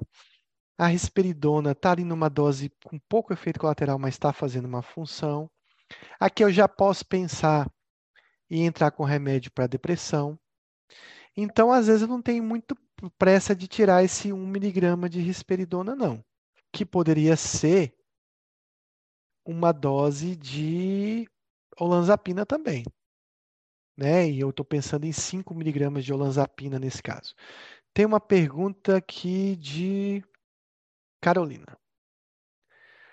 Bom, é, qual dose de quetiapina aí? Então, a dose antidepressiva de quetiapina, é de 100 a 300 miligramas, se você está pensando em dose antidepressiva. Se você está pensando em um paciente bipolar mais grave que faz muita mania, e você não tem o valproato para te ajudar, e você vai usar só a quetiapina imunoterapia, pode ser que 100 a 300 num paciente mais grave não dê conta. Então, pode ser que você precise de 400 a 600 miligramas em geral. É, um, uma coisa interessante é que se você está com pressa, você aumenta a quetiapina rapidamente para 100. Se você está num cenário mais tranquilo, você pode ir de 25 para 50, para 75, atingir o 100. O, o que que vai te orientar nesse caminho da quetiapina? A pressa, um território e um ambiente seguro e a sedação. Se você dá 100 de cara para o paciente ele fica muito sedado, talvez você vai ter que reduzir a dose para que ele faça uma neuroadaptação da quetiapina não pense que existe isso. Eu passei sem quetiapina, o paciente dormiu o dia todo, não vou mais passar quetiapina para ele. Porque ele dorme muito com quetiapina. Pessoal, ele vai dormir muito os primeiros dias. Daqui uns dias, ele está tomando 100 de quetiapina e só está dormindo de noite. Então, da mesma forma que existe uma neuroadaptação com mirtazapina que dá mais sono no início, da trazodona, do zolpidem, do benzo, também existe uma neuroadaptação do, do antipsicótico. Ele pode ser muito sedativo inicialmente, a depender da dose que você use, mas essa sedação pode melhorar a longo prazo. É o que você vai observar. Deixa eu ver se tem outra pergunta. Acho que não. Mais dúvida aqui? Consegui te responder, Carol? Pronto, ela está agradecendo aqui. Sim, doutor, obrigada, muito obrigada. Então, Professor, é, sim. Eu tenho mais uma rapidinho. É, na sua prática, você normalmente essa dosagem de fato que você pede, porque assim, o que eu, eu nunca vejo na, no meu é, quando eu vou ver é, em uso, nem psiquiatra nem entendeu? Mal, mal, quando você está no interior, você fica até meio assombrado, porque tem nego que passa o lítio e, e solta o paciente, não coisíssima nenhuma. Mas, pelo menos o lítio, você ainda vê de vez em quando. O ácido, o Valdo, nunca vi a dosagem. Na sua prática clínica, você?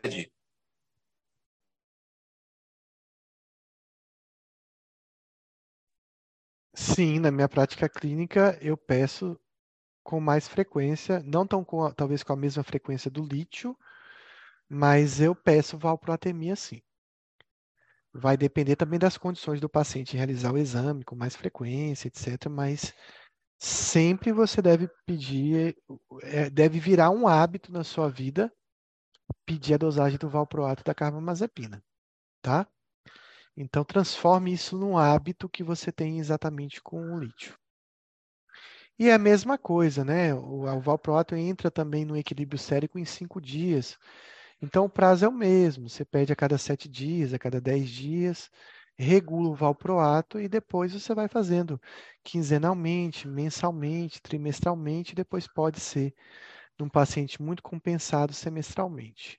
Ele vai ficar bem mais caro que uma litemia. Então, o que vai determinar esse, essa valproatemia também é as condições financeiras do indivíduo. Se você não tem, você pode fazer o escalonamento às cegas. Mas se você puder pedir, peça. A gente chegou num território tranquilo e agora posso tirar a risperidona? Esse é um momento difícil de apostar que o seu valproato vai funcionar sozinho. Mas você vai ter que fazer isso um dia. E psiquiatria viver arriscando. Quando você passa um antidepressivo, você já está arriscando uma virada. Quando você passa um, uma clozapina, você já está arriscando a granulocitose. Quando você passa uma lamotrigina, você está arriscando o Steven Johnson. Quando você de, tira a risperidona e deixou só sua monoterapia de manutenção, você está arriscando o paciente fazer uma virada novamente. Mas a gente tem que correr esse risco.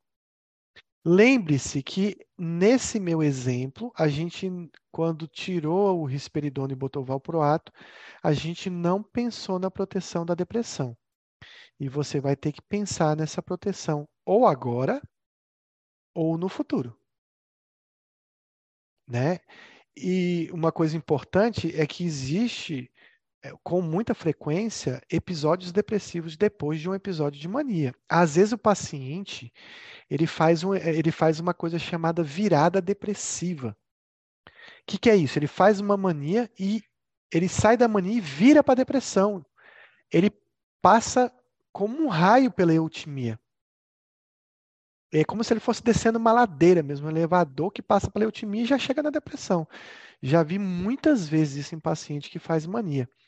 Então, talvez você pensar precocemente em proteger esse paciente de uma depressão é válido quando você está retirando a risperidona. O lítio, ele é uma escolha minha. Assim, o lítio eu penso o seguinte: ele é um remédio fantástico, principalmente porque ele protege para os dois lados. Mas você tem que pensar o seguinte: o paciente vai ganhar um pouco mais de peso que, a, que o valproato, por exemplo. Você vai ter que ficar olhando a função renal e a tireoide. O paciente vai ter condições de ficar fazendo exame de tireoide o tempo todo né, o tempo todo mas com uma certa frequência, mesmo que você olhe a tireoide, pode ter certeza. Eu não sei o número, a literatura é muito vaga nisso, mas eu vou apostar com vocês aqui que 60% a 70% vão fazer hipotireoidismo no futuro. Você vai querer dar hipotireoidismo nessa pessoa? Pelo menos metade. É, vai, pode dar acne, pode ganhar peso, dar um pouco de sutismo em alguns pacientes. Então, Lítio é um remédio legal, mas tem que pensar nos efeitos colaterais. Num paciente muito jovem, que não demonstrou uma doença bipolar tão descompensada, tantos sintomas depressivos, eu aposto mais no valproato. Mas se eu tenho um paciente que tem histórico de depressão, um paciente que tem um risco de suicídio, de longe o lítio vai ser mais protetor. E lembrar que eu posso fazer uma associação de lítio com valproato também. Então, o LIT pode combinar com a carbamazepina, com a quetiapina, com a olanzapina, com valproato. Então, essas combinações acabam com lemotrigina, então elas acabam acontecendo ao longo da procura do que melhor compensa esse paciente na manutenção. Então, a gente tem aí ó, um exemplo de como eu escalonaria o lítio, né? primeira semana, porque aqui eu estou falando no ambiente controlado. A gente estava conversando lá atrás sobre o lítio numa situação de quê? De crise, de mania. Aqui eu estou tranquilo. Por que, que eu estou tranquilo? Porque quem está segurando o paciente é a minha risperidona, é a minha olanzapina, o meu aloperidol, que eu falei que eu usei lá na fase de crise. Então aqui eu posso começar o lítio com 300, uma semana eu faço a litemia vezes 0.1. Aí não deu certo, vou para 600, né? Muito bem, fiz a litemia, foi para 0,6, não está boa ainda, então o que, que vai acontecer? Se eu botar mais 300, vai para 0,9, né? Sei lá como é que vai ser o cálculo.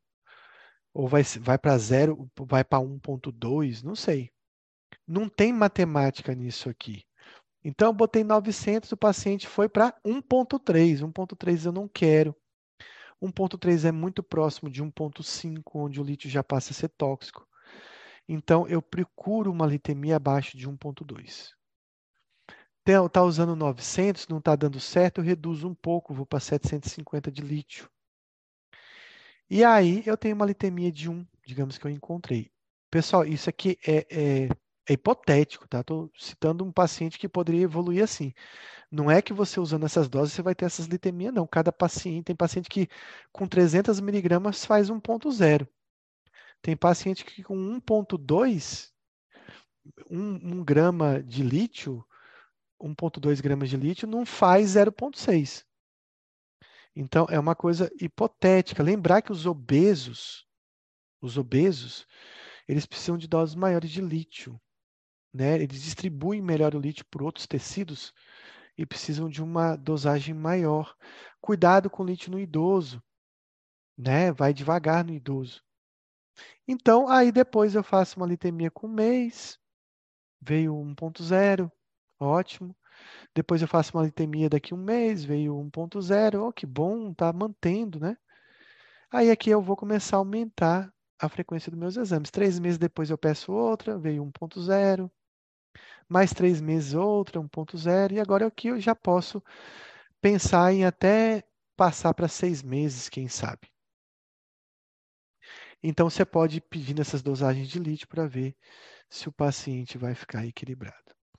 Lembrar que durante todo esse, esse, esse curso do lítio, é importante pedir teste de função renal e da tireoide, pelo menos, né?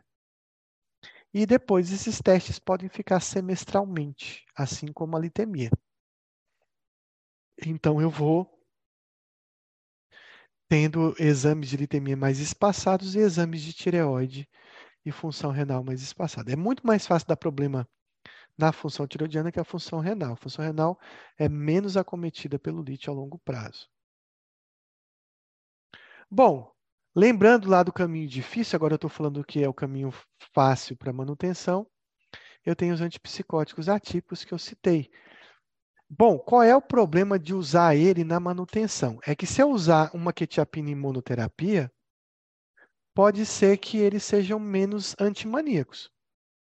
Por exemplo, você tem um paciente mais grave, talvez só uma quetiapina ou aripiprazol não vai segurar. E aí eu vou ter que fazer uma opção, associo com lítio, associo com valproato.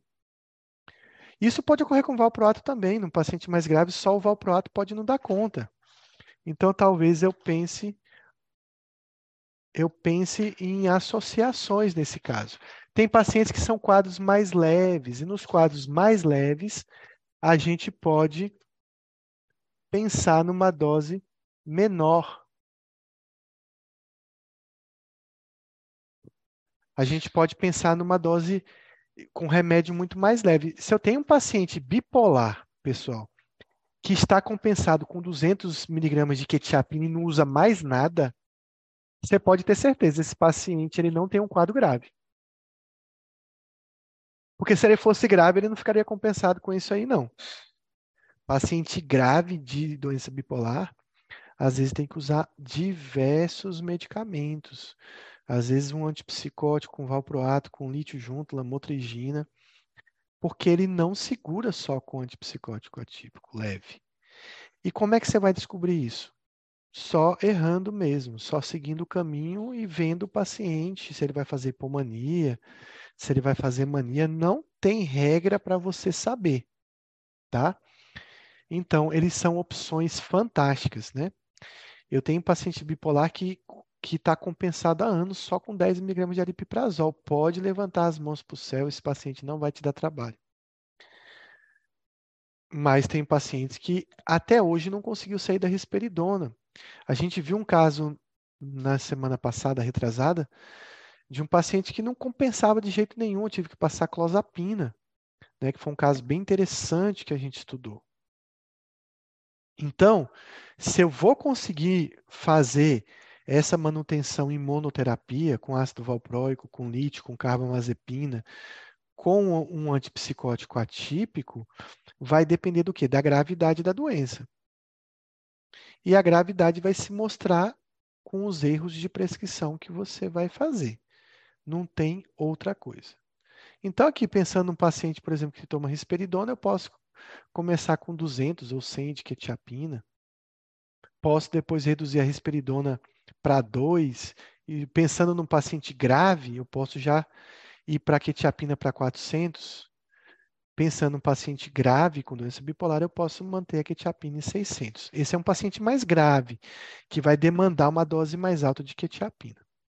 E às vezes tem condições que eu não consigo sair dessa risperidona, então eu deixo ela em doses menores ao longo do tempo. Não há interação assim importante do lítio com nenhum antipsicótico, tá? Então, é, as interações importantes do lítio, ela vai acontecer com os diuréticos, com os anti-inflamatórios e com os inibidores da ECA captopril, lisinopril, enalapril. Não se, se fala muito na losartana, nesse, e eu acredito que não tenha tanta interação, mas captopril e os inibidores da ECA comuns, o lítio não vai ser um problema, vai intoxicar o paciente. Professor, quando eu faço a associação do lítio com o ácido valproico, eu posso, eu me contento com uma, uma litemia de 0,5, ou seja, uma litemia mais baixa, fora da litemia terapêutica? Não, Não, Luiz. Quando você faz uma associação com o lítio, você não está usando o lítio como potencializador. Você está usando o lítio como estabilizador do humor. Por isso que eu não gosto de chamar lítio e valproato de estabilizador do humor. Tá? Se ele estiver sendo usado no, na doença bipolar, ele é um estabilizador do humor. Se ele estiver usando no paciente com transtorno explosivo intermitente, ele não é estabilizador. Ele é um remédio anti-impulsividade. Então, assim, o lítio na doença bipolar tem que ser sempre um lítio estabilizador do humor. O lítio na depressão não precisa necessariamente de uma litemia ótima. Ele, em litemias mais baixas, potencializa o quadro. Um lítio num paciente esquizofrênico, ele é um lítio que pode estar em doses mais baixas e em litemias mais baixas. Mas o lítio na doença bipolar tem que ser lítio estabilizador do humor. Ou seja, tem que estar 0,8, 1,0 até 1,2 de litemia, tá? Não, não funciona a litemia mais baixa. Que, por quê, Luiz? Você está expondo o paciente a uma dose ineficaz e você está expondo o paciente a esses efeitos colaterais sem ter uma eficácia daquele remédio. Então, não vale a pena. Vale a pena você deixar o lítio na dose certa. Inclusive, existe uma dúvida. É, se o lítio está 0,4 num paciente que usa ácido valproico, ele está protegendo do quê? Talvez só da depressão. Porque em doses mais baixas o lítio pode ter um pequeno efeito profilático para a depressão. Mas eu acho que vale a, então vale a pena manter ele ali. Na minha prática, na minha cabeça, tem que ajustar a litemia. Assim como eu vou ajustar a valproatemia. Certo?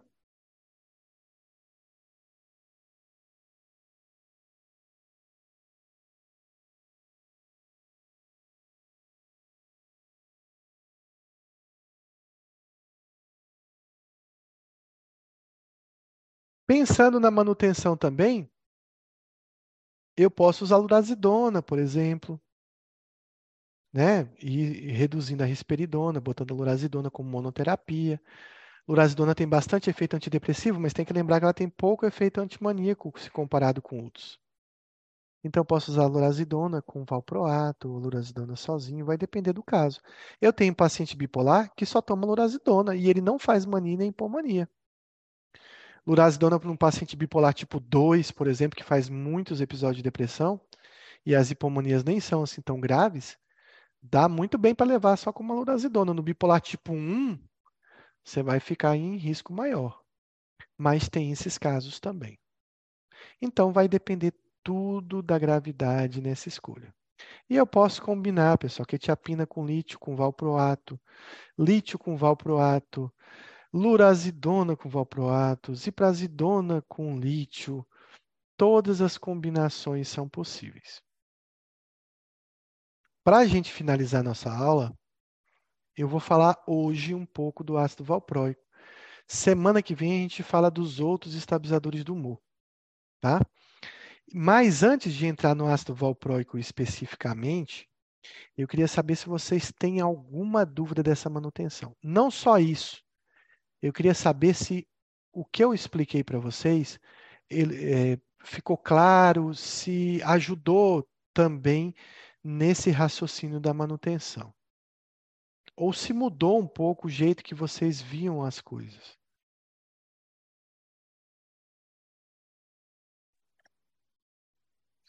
Maravilha, professor. Sensacional o seu, seu aí. Ajudou demais.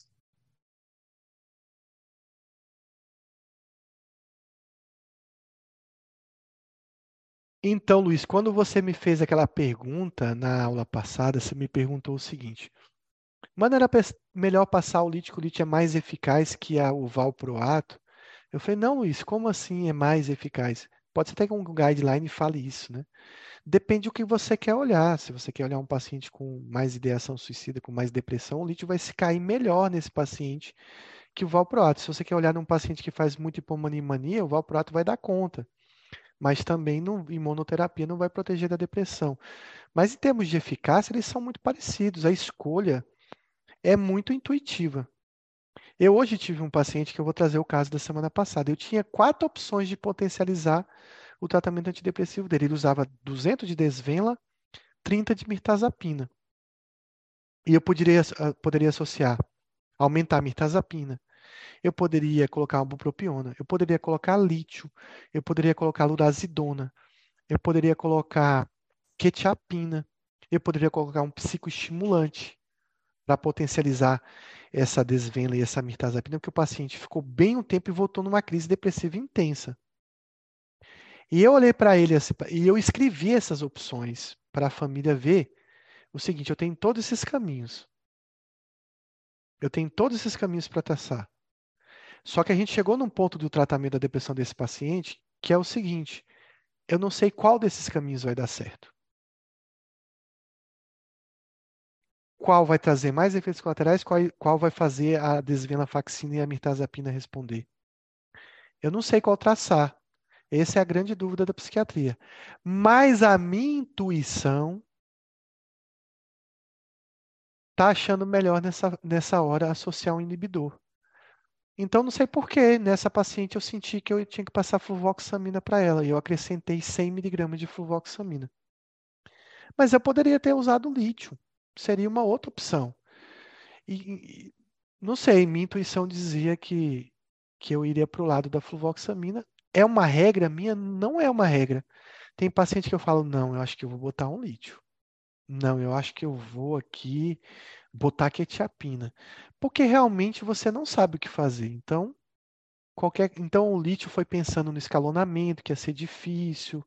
Ela já tinha uma sedação com a mirtazapina, estava queixando de bastante fadiga, energia.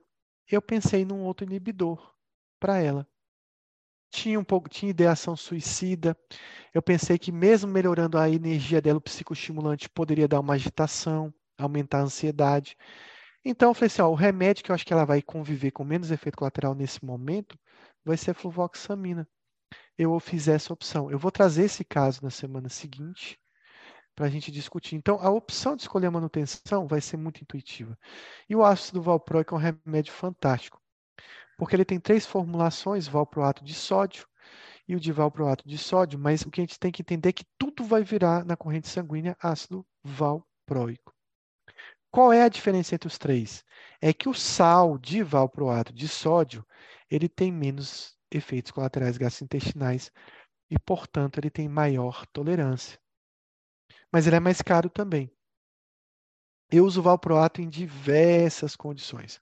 Bipolar misto, mania aguda, doença bipolar com episódio psicótico, pânico com uso de substância, potencializa olanzapina e risperidona na esquizofrenia, pacientes que têm anormalidades do eletroencefalograma, ciclador rápido, borderline na impulsividade, tratamento de impulsividade de autista, deficiência intelectual, esquizofrênico, é, TEPT, trans, transtorno explosivo intermitente, qualquer impulsividade valproato vai ter uma ação. Onde ele tem menor eficácia? Em prevenir depressão. Eu tenho paciente com depressão, que tem uma agitação, que tem um componente de impulsividade, às vezes até um valproato pode ajudar nesse aspecto, mas ele não é muito antidepressivo. E onde ele tem menor eficácia? Na ansiedade. Então, o valproato não é um remédio ó, top de linha para ansiedade, mas casos refratários, super refratários, você pode tentar o valproato. E pacientes que têm impulsividades tratados com metadona. Isso é uma coisa específica da dependência de opioides, que o, o, o valproato parece não ter uma ação. Então, em relação ao valproato, acho que é uma alternativa que a gente já respondeu. Ele tem muito efeito gastrointestinal. A meia-vida é de 10 a 15 horas. Então, a gente vai acompanhar do lado aqui esquerdo exige duas doses, é o ideal de passar ácido valproico. Ah, professor, mas eu começo só à noite. É, começa só à noite, depois divide as doses. Paciente vai ter uma sedação durante a manhã, que pode ser tempo dependente. Depois de um tempo ele se acostuma com essa sedação e que pode não ser. E aí você pode transferir uma parte dessa dose da manhã para a noite ou passar a totalidade para a noite. A dosagem média é de 1.200 a 1.500, mas eu tenho que. Aqui, ó, lembrei, é picogramas. Então, lembre-se dos 100 picogramas. É fácil gravar, sabe por quê? Ó, lítio 08 1.2, valproato 100, carbamazepina 10. Ó, não tem mais que nem consultar. Valproato 100, carbamazepina 10. Se você estiver beirando isso aí, você já está bem nessas duas dosagens. Os valproatos de liberação prolongada, eles exigem uma dose um pouco maior, porque eles alcançam níveis séricos 20% menores. Então tem que ajustar.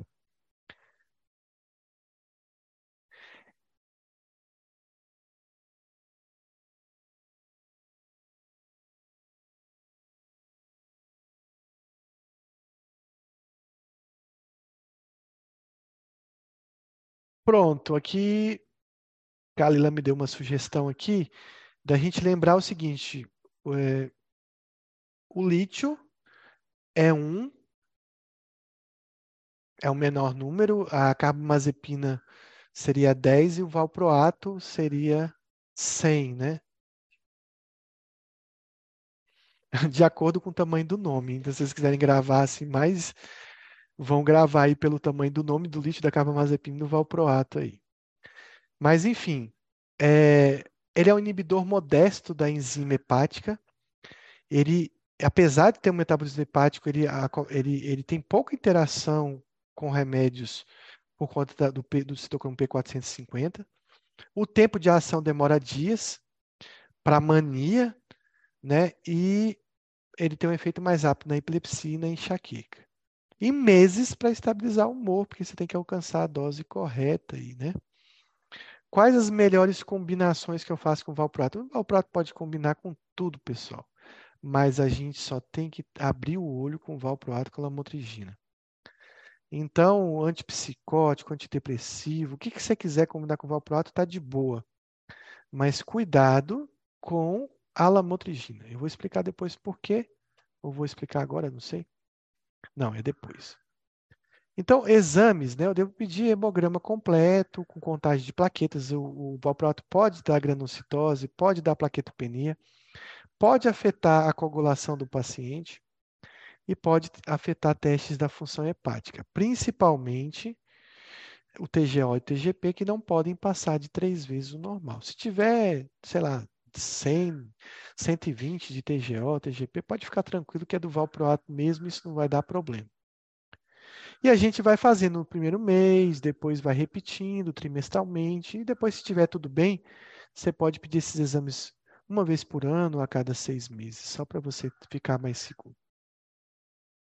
Qual o principal motivo do paciente desistir de tomar o valproato, pessoal? Hum, agora Letra. eu vou pegar você. Queda de cabelo, ganho de peso, sedação, tremor ou sintomas gastrointestinal.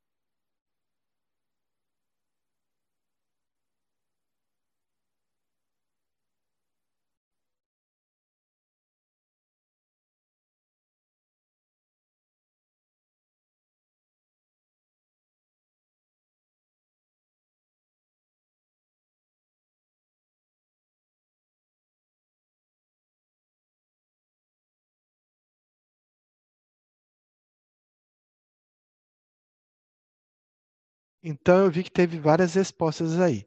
Olha, a curto prazo, os sintomas gastrointestinais fazem o paciente abandonar o valproato. Mas a maior parte dos pacientes não abandona no início, abandona durante o tratamento do valproato. E a principal queixa, podem acreditar pela literatura, é o ganho de peso. Apesar de que, na minha prática, eu não vejo o valproato aumentando tanto peso assim. Como uma olanzapina, como um lítio, acho que o valproato aumenta muito menos o peso. Mas o que está escrito na literatura é que o ganho de peso é o principal limitador do uso desse valproato a longo prazo. Valproato da queda de cabelo, da sedação, da tremor. O tremor é bem no início, um tremor parecido com o do lítio. Às vezes melhora um pouco com beta-bloqueador mas o princípio e os sintomas gastrointestinais no início também. Então, o ganho de peso com valproato é comum, 50% dos pacientes ganham peso. Esse ganho de peso não é tão elevado, mas eles ganham peso. E ele se torna, segundo Stoll, o principal motivo de desistência. Nesse paciente é importante estar cuidando da, da função lipídica dele, digamos assim, e do diabetes, né, da, da glicemia desse paciente. Quais os efeitos colaterais do valproato? Então, a gente tem vários, né? Dor abdominal no início, diarreia no início, dispepsia no início, náusea no início. Pode, em alguns pacientes, reduzir apetite no início. A longo prazo, ganho de peso. Vômitos no início. Constipação também a longo prazo, apesar de que dá diarreia no início. Então, a gente tem a sedação, que a gente pode manejar colocando uma dose noturna. O tremor costuma ser dose dependente e passar com o tempo, eu posso aguardar, posso tentar uma redução ou esperar, ou usar beta-bloqueador e gabapentina, que ajuda no tremor do valproato. Tontura também pode acontecer, astenia, ataxia, que é mais raro, cefaleia, apesar de ser um remédio para enxaqueca, o valproato pode dar cefaleia. Também mais no começo. Alopécia, queda de cabelo. Pessoal, queda de cabelo do valproato é muito comum. Então, você já tem que dar valproato pensando no zinco e no selênio do paciente. Ah, mas ele ainda não tem, está começando o valproato. Uma sugestão alimentar é castanha do Pará. Não existe nenhum alimento que chega aos pés da castanha do Pará em relação à queda de cabelo por falta de selênio e zinco. Então, assim, o primeiro alimento que tem, vamos dizer que tem 1.200 microgramas de selênio. O segundo, que é o ovo, sei lá, tem 80. A diferença é enorme, é gritante. Então, uma, duas castanhas do Pará por dia vai proteger esse paciente. Mas, se você não quiser dar castanha do Pará, que é cara, você pode dar uma vitamina que reponha zinco e selênio também. Pode dar ovários policísticos, mas isso é controverso pode dar hiperinsulinemia, pode dar hiperandrogenismo e pode dar densidade mineral óssea reduzida, mas isso também é controverso. E também pode ter uma desregulação lipídica pelo apetite, etc., mas também é menos comum. Daqui o que é comum e que é controverso também. O que é comum aqui é a questão da alopécia mesmo, que é muito comum. Efeitos perigosos do valproato. A gente tem principalmente uma pancreatite e tremores com ataxia. Então, a ataxia e a pancreatite tem que ser vista de perto para esse paciente começar a apresentar dor abdominal e lembrar que o valproato não deve ser usado abaixo dos 4 anos, deve se evitar nessa faixa dos 4 anos, mas ele é mais perigoso mesmo abaixo dos 2 anos, onde ele pode gerar uma hepatite fulminante. Também tem sintomas menos comuns, trombocitopenia, que eu falei, disfunção da plaqueta, distúrbio da coagulação, edema, granulocitose, encefalopatia, fraqueza muscular. São vários sintomas menos comuns. Hum, essa, essa questão que os livros trazem, ah, na enxaqueca usa tanto, na mania usa tanto, pelo menos na doença bipolar, você vai ter que escalonar. Uma regra para criança é a regra que a gente utiliza para epilepsia. A dose do valproato não deve ultrapassar 60 miligramas por quilo por dia. E uma dose inicial típica é de 15 miligramas por quilo. Na prática, a gente começa com 250 a 500 e vai escalonando. Né? Então, 200 a 500 no primeiro dia e vai titulando. Tem gente que faz em 3 em 3 dias, 5 em 5 dias. Às vezes eu faço semanalmente porque eu estou tranquilo para usar esse valproato. Ele produz, lembrar que o valproato de liberação prolongada precisa de um ajuste por ter níveis mais baixos. A dosagem pode chegar até 3 mil, lembrando da dosagem de 100 picogramas. Não é necessário ajuste da dose da função renal, mas é necessário uma atenção no paciente hepatopata grave moderado, deve ser contraindicado, talvez no hepatopata leve você possa utilizar. Não é necessário ajuste de dose também no paciente cardiopata. O valproato ele deve ser descontinuado lentamente, porque ele pode gerar uma crise convulsiva abrupta. Também ele pode fazer uma virada bipolar de mania, então tem que deixar o paciente protegido. Então, reduzir gradualmente e sintomas de descontinuação são incomuns, exceto se é, a gente não deve reduzir gradualmente caso o paciente tenha uma pancreatite, por exemplo, né? Você tem que interromper imediatamente, não tem como ir reduzindo, não. Não usar o valproato na né, doença hepática grave em pacientes com histórico de pancreatite ou pancreatite crônica, doenças do ciclo da ureia e em pacientes com histórico de alergia, é, como a síndrome DRESS, que é uma síndrome eosinofílica. Então, nesses pacientes, você deve evitar o valproato. Qual medicamento tem seus níveis elevados em 50% com o uso de valproato?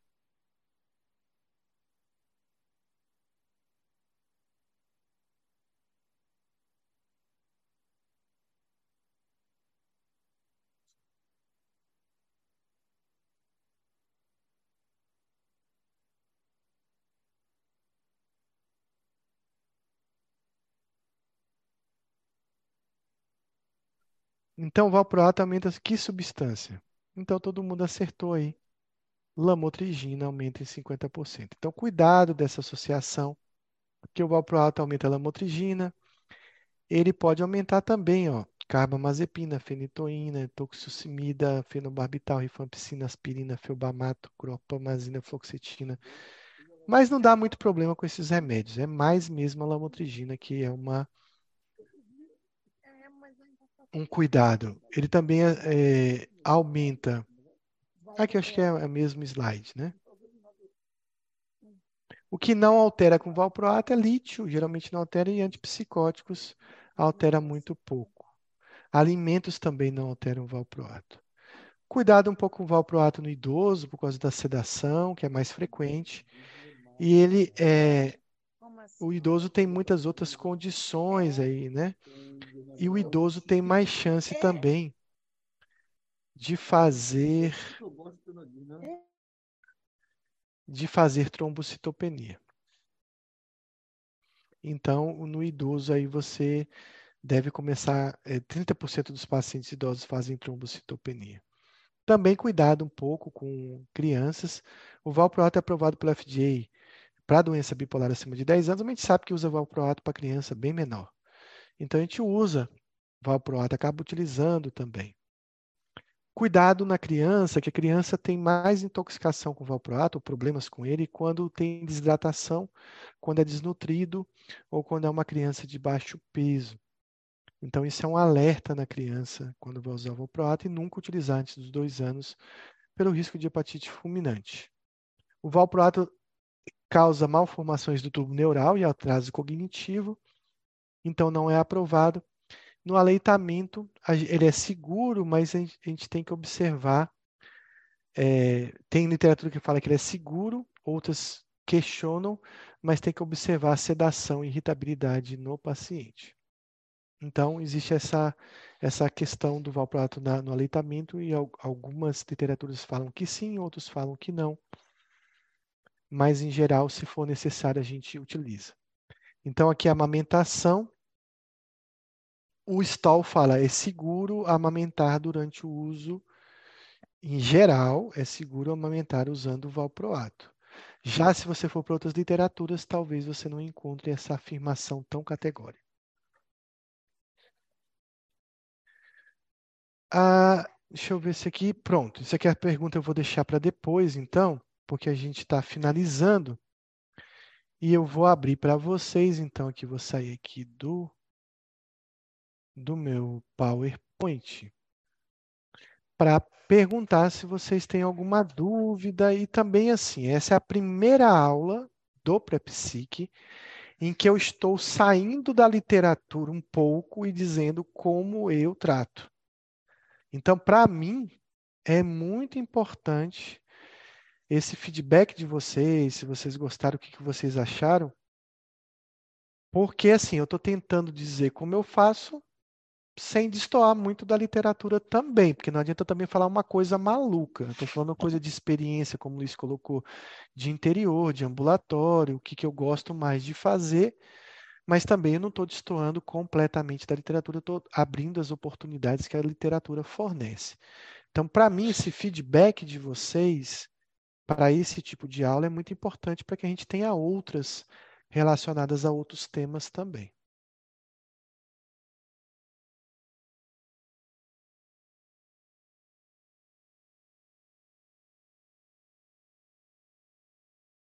Então, quem puder falar ou escrever sobre isso é, ajudaria bastante. Eu gostei. Ótimo, professor.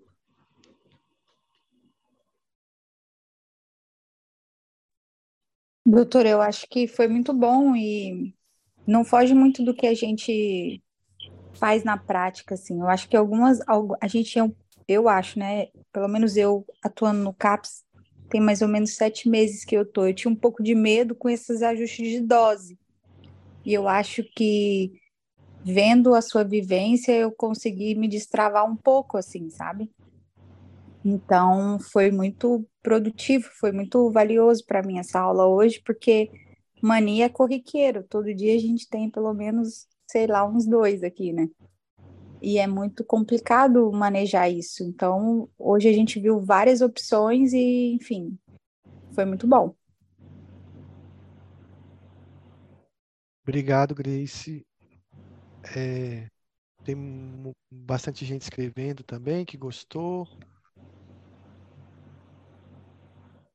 Legal, então assim, eu vou estar tá trazendo, eu sempre falo nas aulas como eu faço, né? Mas eu nunca peguei uma aula e falei assim, ah, eu vou falar só como eu faço eu, eu sempre fazia comentários sobre o que a literatura dizia. Então, eu vou trazer mais aulas desse tipo quando eu sentir que tem um tema que eu, às vezes, tenho um jeito particular de conduzir. Então, foi muito bom esse feedback de vocês. E, assim, semana que vem tem uma aula de, de uma recaída da depressão, que é esse caso que eu coloquei em que a gente vai discutir esses caminhos né, de retomar um tratamento eh, de, de paciente que vinha bem no tratamento de depressão e teve uma recaída importante, né, que é o que eu vou trazer e vai ser também como eu trataria essa situação. Então, agradeço a todos que ficaram aí até o final. Tenha uma boa semana. Lembrando que amanhã tem a última aula do talvez seja a última aula do Pré-Psique 3, se a gente conseguir completar amanhã. E depois a gente finaliza essa turma, mas ainda vou deixar alguns convites para ela permanecer na 4. Depois a gente vai fechar o grupo. Quem quiser estar tá convidando colegas para assistir a próxima aula, é, o grupo ainda está aberto, mas depois ele vai se fechar e as aulas vão ficar só para assinantes. Então, quem quiser comentar aí nos seus grupos de, de pós-graduação ou nos grupos de CAPES, alguma coisa assim, fiquem à vontade para convidar colegas para o grupo e para assistir às próximas aulas que ainda estarão abertas.